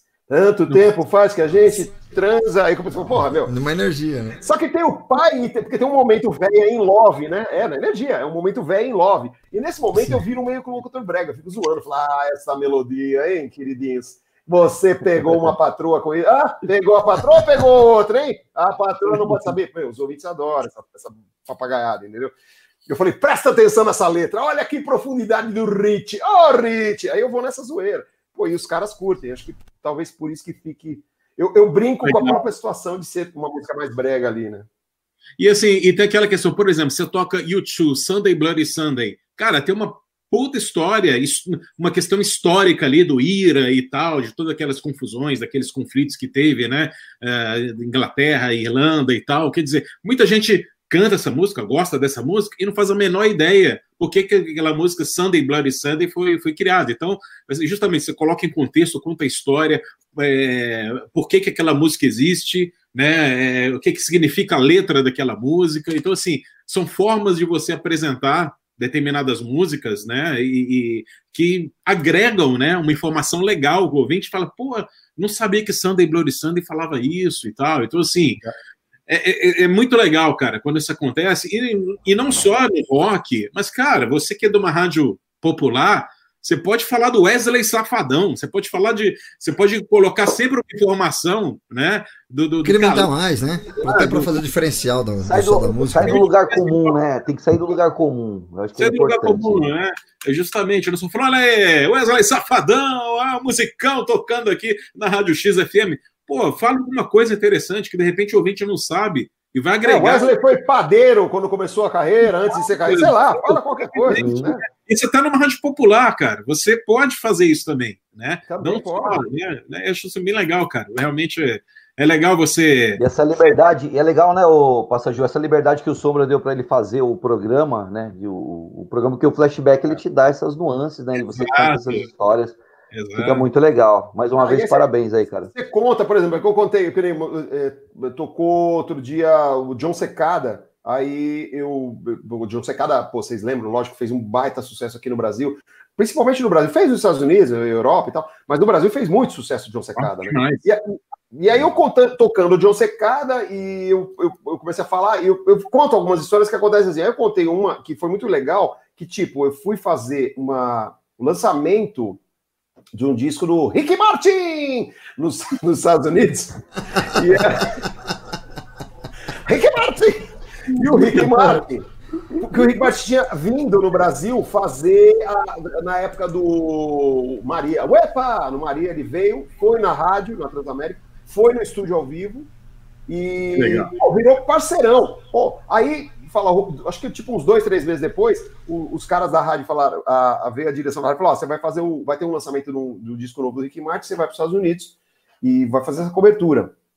É que aí era a Sony, né, tal, a gravadora e tal. Pô, eu fui, pá, chegou lá, na, na, como era, já estava já tava acostumado, normalmente ou pegava um carro, ou pegava um táxi, ou alugava um carro, sei lá. Eu peguei, cheguei na na, na, descendo no aeroporto de Miami, assim, tinha uma plaquinha, Rui Bala, não Borges. Rui Bala, Transamérica. Eu, porra, a rádio tá evoluindo, os caras me mandaram um motorista, né? Aí era um cara, ô, oh, tudo bem e tal. Eu fiquei até meio assim, né, cara? Mas você, posso falar, você é de onde? Da Sony? O que, que é a Transamérica mandou? Não, não, é do, do, do seu Rick Martin. Seu Rick Martin que mandou eu. Que legal, hein? Porra, que legal. legal. Pegou o carro, legal. carro normal, simples fui na frente, conversando com o motorista, ah, papo vai, papo vem. O cara era motorista do Rick Martin, e eu, papo cara, papo cara, papo cara. Quando o cara vai me levando, eu falei, velho, você tá no caminho errado, eu tô no hotel tal, que eu não lembro qual era o hotel, eu tô lá no hotel. Ele, não, não, não, o seu Rick quer que o senhor fique na casa dele. Ele não falou que não ia ficar no hotel. Caramba, velho. Eu falei, meu, puta, mas aí, bom, Vamos lá, né? Ele falou: ó, ele não tá lá, ele tá viajando, mas ele volta. O, o, senhor, vai, o senhor vai na festa, lá no lançamento. Eu falei: é, ele volta daqui a dois dias, é pro senhor ficar na casa dele. Nossa. Beleza. Vou ficar na casa do Rick Martin! eu sei que eu cheguei, fiquei no Rick Martin, meu. Aí é muita história, porque eu fiquei lá, ele. Na, meu, foi muito legal, a gente acabou depois encontrei com ele várias vezes, a gente fez uma amizade, é um cara bacana. Mas todo mundo me zoou por causa dessa história. Vocês não precisam nem falar para vocês. É, por causa da música. Você Opa! tirou do armário! Você tirou do armário, aquela coisa, cara. É, a gente está quase encerrando. Não aqui. se reprima, né? Ele já cantava. Não se né? reprima. Só, o Rick Martin tem 200 histórias boas, né? Legal. Mas, O, o Rui, Histórias do Rui em 2021, vamos lá. Estamos quase acabando aqui, Rui, e eu queria que é. você falasse, porque você está entrou de cabeça no syndication ali, né? Da Super Áudio, com Radio Classics, né? Na tela, Rui Bala Esporte, Rock 10, você está assim é, em vários formatos, né? É, como é que está essa experiência, né? Porque sempre houve, né? Esses programas, vamos falar aí lá, lá desde o desde o Julinho Mazei lá atrás, né? Sempre houve o syndication, mas parece que é uma, uma tendência muito forte hoje e você está investindo bem nisso com, com programas bem variados, né, em parceria lá com o Super Áudio. Como é que está essa experiência para você? Eu, assim, acredito nisso, é, é, até para esse momento agora, né, Passaju, é, e vocês três, vocês sabem, vocês conhecem muito rádio, eu até entrei nessa história, relutei um pouco, mas é, quis entrar até para apostar num negócio novo, num novo formato de, de fazer rádio, para voltar a ter, mostrar um pouco do que a gente gosta. Enfim, o Radio Classics é um programa muito legal, que eu gosto de fazer demais. Ele é de segunda a sexta. A gente já tem aí, tá, tá com uma rede. A gente até fez, liberamos gratuitamente durante a pandemia, os, não só o Rock 10 que não, mas o Radio Classics, o programa na tela, que é um programete de filmes e séries, que é uma coisa que eu gosto muito também são aqueles dropzinhos de um minuto, e o de esportes também, que são diários. A gente liberou gratuitamente e, pô, a resposta foi sensacional. Eu tenho algumas, alguns parceiros, algumas rádios já que já são parceiros, já estão desde o início, faz, fez um ano agora. E eu acredito nesse negócio do syndication, que é essa história de, desses programas. Você sabe bem, Passaju, que é uma coisa. Como você lembrou bem, as coisas lá atrás, o Julinho fazia, o próprio Tutinha vendia algumas coisas da Jovem Pan, do, do Mike Nelson, do, do é, esqueci lá do Djalma Jorge, enfim. E eu, eu aposto muito nisso. Eu acho que é uma coisa que pode, pode, pode acontecer e pode ser muito legal. Está acontecendo, né? A, Super Audio é uma plataforma muito bacana. A gente tem grandes feras lá também. O Banana está com o programa dele lá. É, a gente tem o Henrique Vale tá também. O Paulo Mai está lá com o programa. Enfim, tem uma rapaziada lá. É, de peso, uma rapaziada muito legal. E a, a facilidade, né? O Syndication tem isso. É, para ajudar, na verdade, algumas rádios que de repente você quer compor uma grade. Eu não acredito que o syndication seja, ah, vou fazer uma rádio inteirinha syndication, só programas comprados. Não acredito nisso, não acho que isso é legal. Mas para você ter programas legais, com pessoas que têm uma representatividade no rádio, aí eu acho muito bacana. Então eu, eu, eu tô vendo, tô acreditando, eu acredito que esse, agora, após pandemia, inclusive, a gente deve ter uma resposta muito boa disso aí, mas tá, tá bem legal também. Que legal, Rui. Então a gente encontra você lá na superaudio.com.br. Vai lá, acha os programas exatamente. de outras pessoas também muito boas, né? Henrique do Vale, Banana. Você encontra os programas do, do Rui lá. Radio Classics na tela, é, Rui Bala Esporte e Rock 10. E você também é, está. É, mais, mais esporte, chama. Mais esporte. Mais esporte. E você mais está esporte. também no Energia 97. Qual o seu horário lá na Energia 97? Na energia, normalmente eu faço toda sexta tarde, é, amanhã tô lá, à tarde, é, a uma da tarde, e depois, no final de semana, normalmente eu faço energia na veia. Então eu faço a é, energia na veia, normalmente é, começa às sete da manhã, né? Todo sábado e domingo, sete da manhã. Aliás, é todo dia, né? O programa é todo dia, é um programa diário das sete às dez da manhã. É, com muito prazer também, é uma rádio muito legal, tenho grandes, grandes amigos lá, pessoas que, muito queridas. É, e que está dando um retorno muito grande, é muito o retorno, como o Milton falou, essa coisa, o povo brinca muito com essa história da enciclopédia, eu adoro, eu conto as histórias, está sendo muito legal, e eu estou fazendo um trabalho muito também bem legal, assim, pela rádio em si, na rádio, uma rádio de Santos, que é a Litoral, que hoje é RTL 97. Do é do Mussi. Estou fazendo a Litoral, faço... Na música. Uhum. Figura, o Mussi, figuraça. Figurar, e eu tô fazendo figurar. lá à tarde, faço à tarde lá o horário diariamente, de segunda a sábado, gravado, né? As pessoas. Ih, tô é gravado, bacana, cara. Eu já, eu já ouvi, Rui, realmente é muito bem feito, cara. É, se não é parece gravado, mas é bem legal mesmo. E, vamos naquilo que o Passaju falou. Tudo isso que eu tô fazendo, é, fazendo só. Aprendi, me virei a editar, me virei para fazer as coisas desse sentido e eu faço tudo. Eu edito, eu ponho minhas falas lá, a gente coloca tudo encaixa bonitinho. Lá, meus programas também estão lá. Então tá, tá bem. Eu tô fazendo uma programação lá, inclusive, também da, da Litoral. Tô dando uma, uma ajudada lá neles lá. 98 também ou só Litoral? Eu tava na 98, mas agora eu tô focado só na Litoral. A gente, eu saí, eu fiz dois anos na 98. Uhum. E aí ah, agora eu só tô focado na Litoral. É, porque eu tô mais. Porque como eles mudaram o projeto, eu tô, tô, tô ajudando, ajudando mais a, a, a Litoral. Eu sou velho, né? Só faço a rádio velho. Rui, e claro, a gente, a gente não pode esquecer também da RBC. Você também está disponível para é, consultoria aí, a, pessoal que.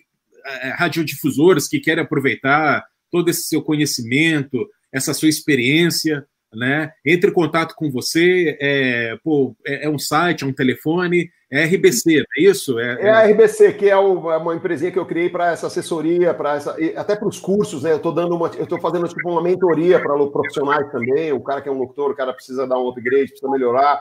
A gente faz essa mentoria, está sendo também muito legal. É, tem feito com muita gente. Eu lancei uma época atrás um curso online, eram aulas gravadas, mas agora eu faço essa mentoria, que é uma coisa muito legal e, e ajuda muita gente, cara. A gente não tem ideia o que tem de profissional. Claro que os caras relutam um pouco para procurar e para ir atrás desse tipo de coisa, mas eu também. É, é, tem gente que até nem gosta de falar que fez um, uma mentoria com algum profissional, mas que a gente tem melhorado a locução de muita gente, isso é muito legal, cara. E a, e a assessoria, né? Que assessoria tem um problema, Pastor Gil, você faz, você sabe. A gente se apega muito com a rádio e às vezes gente, os caras querem, o Passajuca que é um cara que faz isso com maestria, que conhece muito bem isso. Sim. O cara quer contratar, vem, vai aqui, você vai trabalhar aqui. Às vezes não dá, porque a gente tem a vida em outro lugar. Enfim, nem sempre... Eu fiz uma loucura agora em Ribeirão, mas fiquei só um ano lá e consegui dar uma, dar uma encaminhada no eu acho que assim, é, eu acho muito legal consultoria e assessoria. Eu acho que tem que mudar muito a mentalidade também,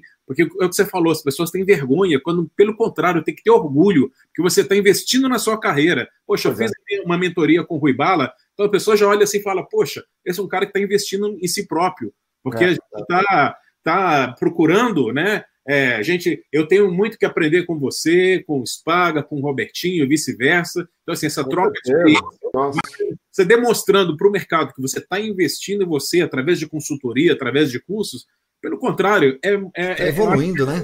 Até porque a gente não é o mesmo, né? A gente não é o mesmo que ontem, que o do, que no ano passado, a gente vai evoluindo, né? E com as boas experiências, até com as más experiências, a gente tem que ir aprendendo e, e, e tendo essa possibilidade de ter alguém para poder orientar é muito melhor.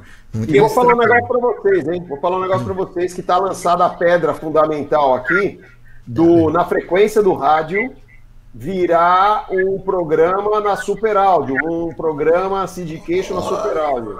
É. da pedra fundamental. Se vocês não quiserem, o problema é com vocês. Vou falar, vou passar o Gil para vocês. Vocês vão fechar com o Gil. Esse programa precisa ter isso, cara. As que rádios legal. precisam ter um programa desse semanalmente nas suas grades. Pô, escolhe um dia. O cara lá põe o dia que ele quiser. Exato. Fala, vou pôr um dia tranquilinho, que não tem. Ah, o que eu tenho na grade? Nada. Vou pôr os caras, vai arrebentar. Você vai tá assistindo, a gente está ouvindo, gente vai arrebentar. Valeu, só tem fera, vocês são feras, convidam várias feras e trazem, eu, sei, eu já vi alguns, claro, vocês trazem eventualmente um convidado ou outro para auxiliar naquela, naquela entrevista. Isso. Cara, isso tem que estar nas rádios. Vamos, a pedra está lançada. Pedra fundamental do Na Frequência do rádio. Boa. Mas é sério. Valeu, mesmo, obrigado aí. Legal, legal. Tá, tá, nas rádios aí de todo o Brasil, cara. Vamos, Aumenta vamos a nossa responsabilidade, né? Já. Cada vez mais, né? Vocês têm, vocês têm, vocês têm costa para isso. Oh, Opa! valeu, valeu. Meu. Comigo, Show de bola. Pessoal, você, Rui. Muito obrigado, viu, cara? cara bom, legal, legal, Rui. Show de bola. Cara, um locutor falar sem palavras é muito ruim, né? Mas, cara, sem palavras, vocês, sabe, três gentlemen de preto que fizeram assim, de camisa preta, eu deveria ter posto a minha, camiseta preta. Mas, cara, é, sucesso para vocês. Esse programa é fantástico. Parabéns por você, vocês resgatarem, deixarem o rádio cada vez mais relevante com essas histórias e com profissionais tão legais assim. Robertinho, Milton, Passaju, sucesso, cara. Um abraço para vocês aí. Sintam-se abraçados de coração. Obrigado mais uma vez pela oportunidade. É muito legal a gente poder falar da gente e da nossa carreira. Beleza. Legal. Obrigado. A gente que agradece aí mais uma vez, né? Seu, aceite seu convite. E aproveitando para você que está aí acompanhando na frequência, quer saber a próxima live. Já vamos falar aqui da próxima live. Quem vai estar semana que vem aqui no Na Frequência? Aqui, o... olha quem tá, vai estar por aqui. Luiz Fernando Maglioca, um grande mestre aí do rádio também. né? Responsa, responsa. É, aí, ó, tá com fotinho e tudo aí na, na, na, frente aqui. Vai ser um outro bate-papo sensacional de rádio, de história de rádio. O cara que trabalhou com uma porrada de gente fera do rádio. E a gente eu aqui numa frequência a gente aprende. Anos. Olha, isso aqui é 15 anos, eu fui atrás de uma minhoca, pedi emprego pra ele, ele não me deu. Mentira, eu falei pra isso na verdade, na cara dele. Ele, oh, é verdade? Eu falei, é verdade, 15 anos, um pivete, o que você quer? Vai embora, moleque, vai jogar bola, vai. Beleza. E olha, e mandaram aqui pra gente aqui no WhatsApp, enquanto a gente tava conversando, né? A promoção da Transamérica, que era esse logo aqui, né? O ponteiro tá subindo. Dá uma camisinha, velho. Dá uma Mandaram pra gente aqui no WhatsApp. Prepare seu peru. Prepare o seu peru! Onde nós vamos parar, Brasil? Família. Eu lembro, juro, eu entrei na sala da direção indignado, juro pra vocês. Falei, pessoal, pelo amor de Deus, tem criança que ouve essa rádio. Os caras puseram lambi-lambi na cidade inteira com esse treco, irmão. Doideira, hein? Doideira, né? Muito bom. Gente, foi demais aí o bate-papo mais uma vez. Valeu. Uma boa noite pra Show vocês que acompanharam a gente até agora. Vai compartilhando, se inscreva aí no canal, estamos quase chegando em mil inscritos aí. E a gente quer chegar no mil inscritos pra poder divulgar cada vez mais o rádio, que a gente tanto gosta de ouvir, que a gente tanto gosta de trabalhar com rádio, né? E é isso aí, essa galera sempre que passa por aqui, os feras do rádio. Boa noite, Passaju, boa noite, Spaga, boa noite, noite. Rui. Boa noite, Até a semana boa que vem, gente. Galera Rui, todos vocês aí, um grande abraço. Até mais, valeu!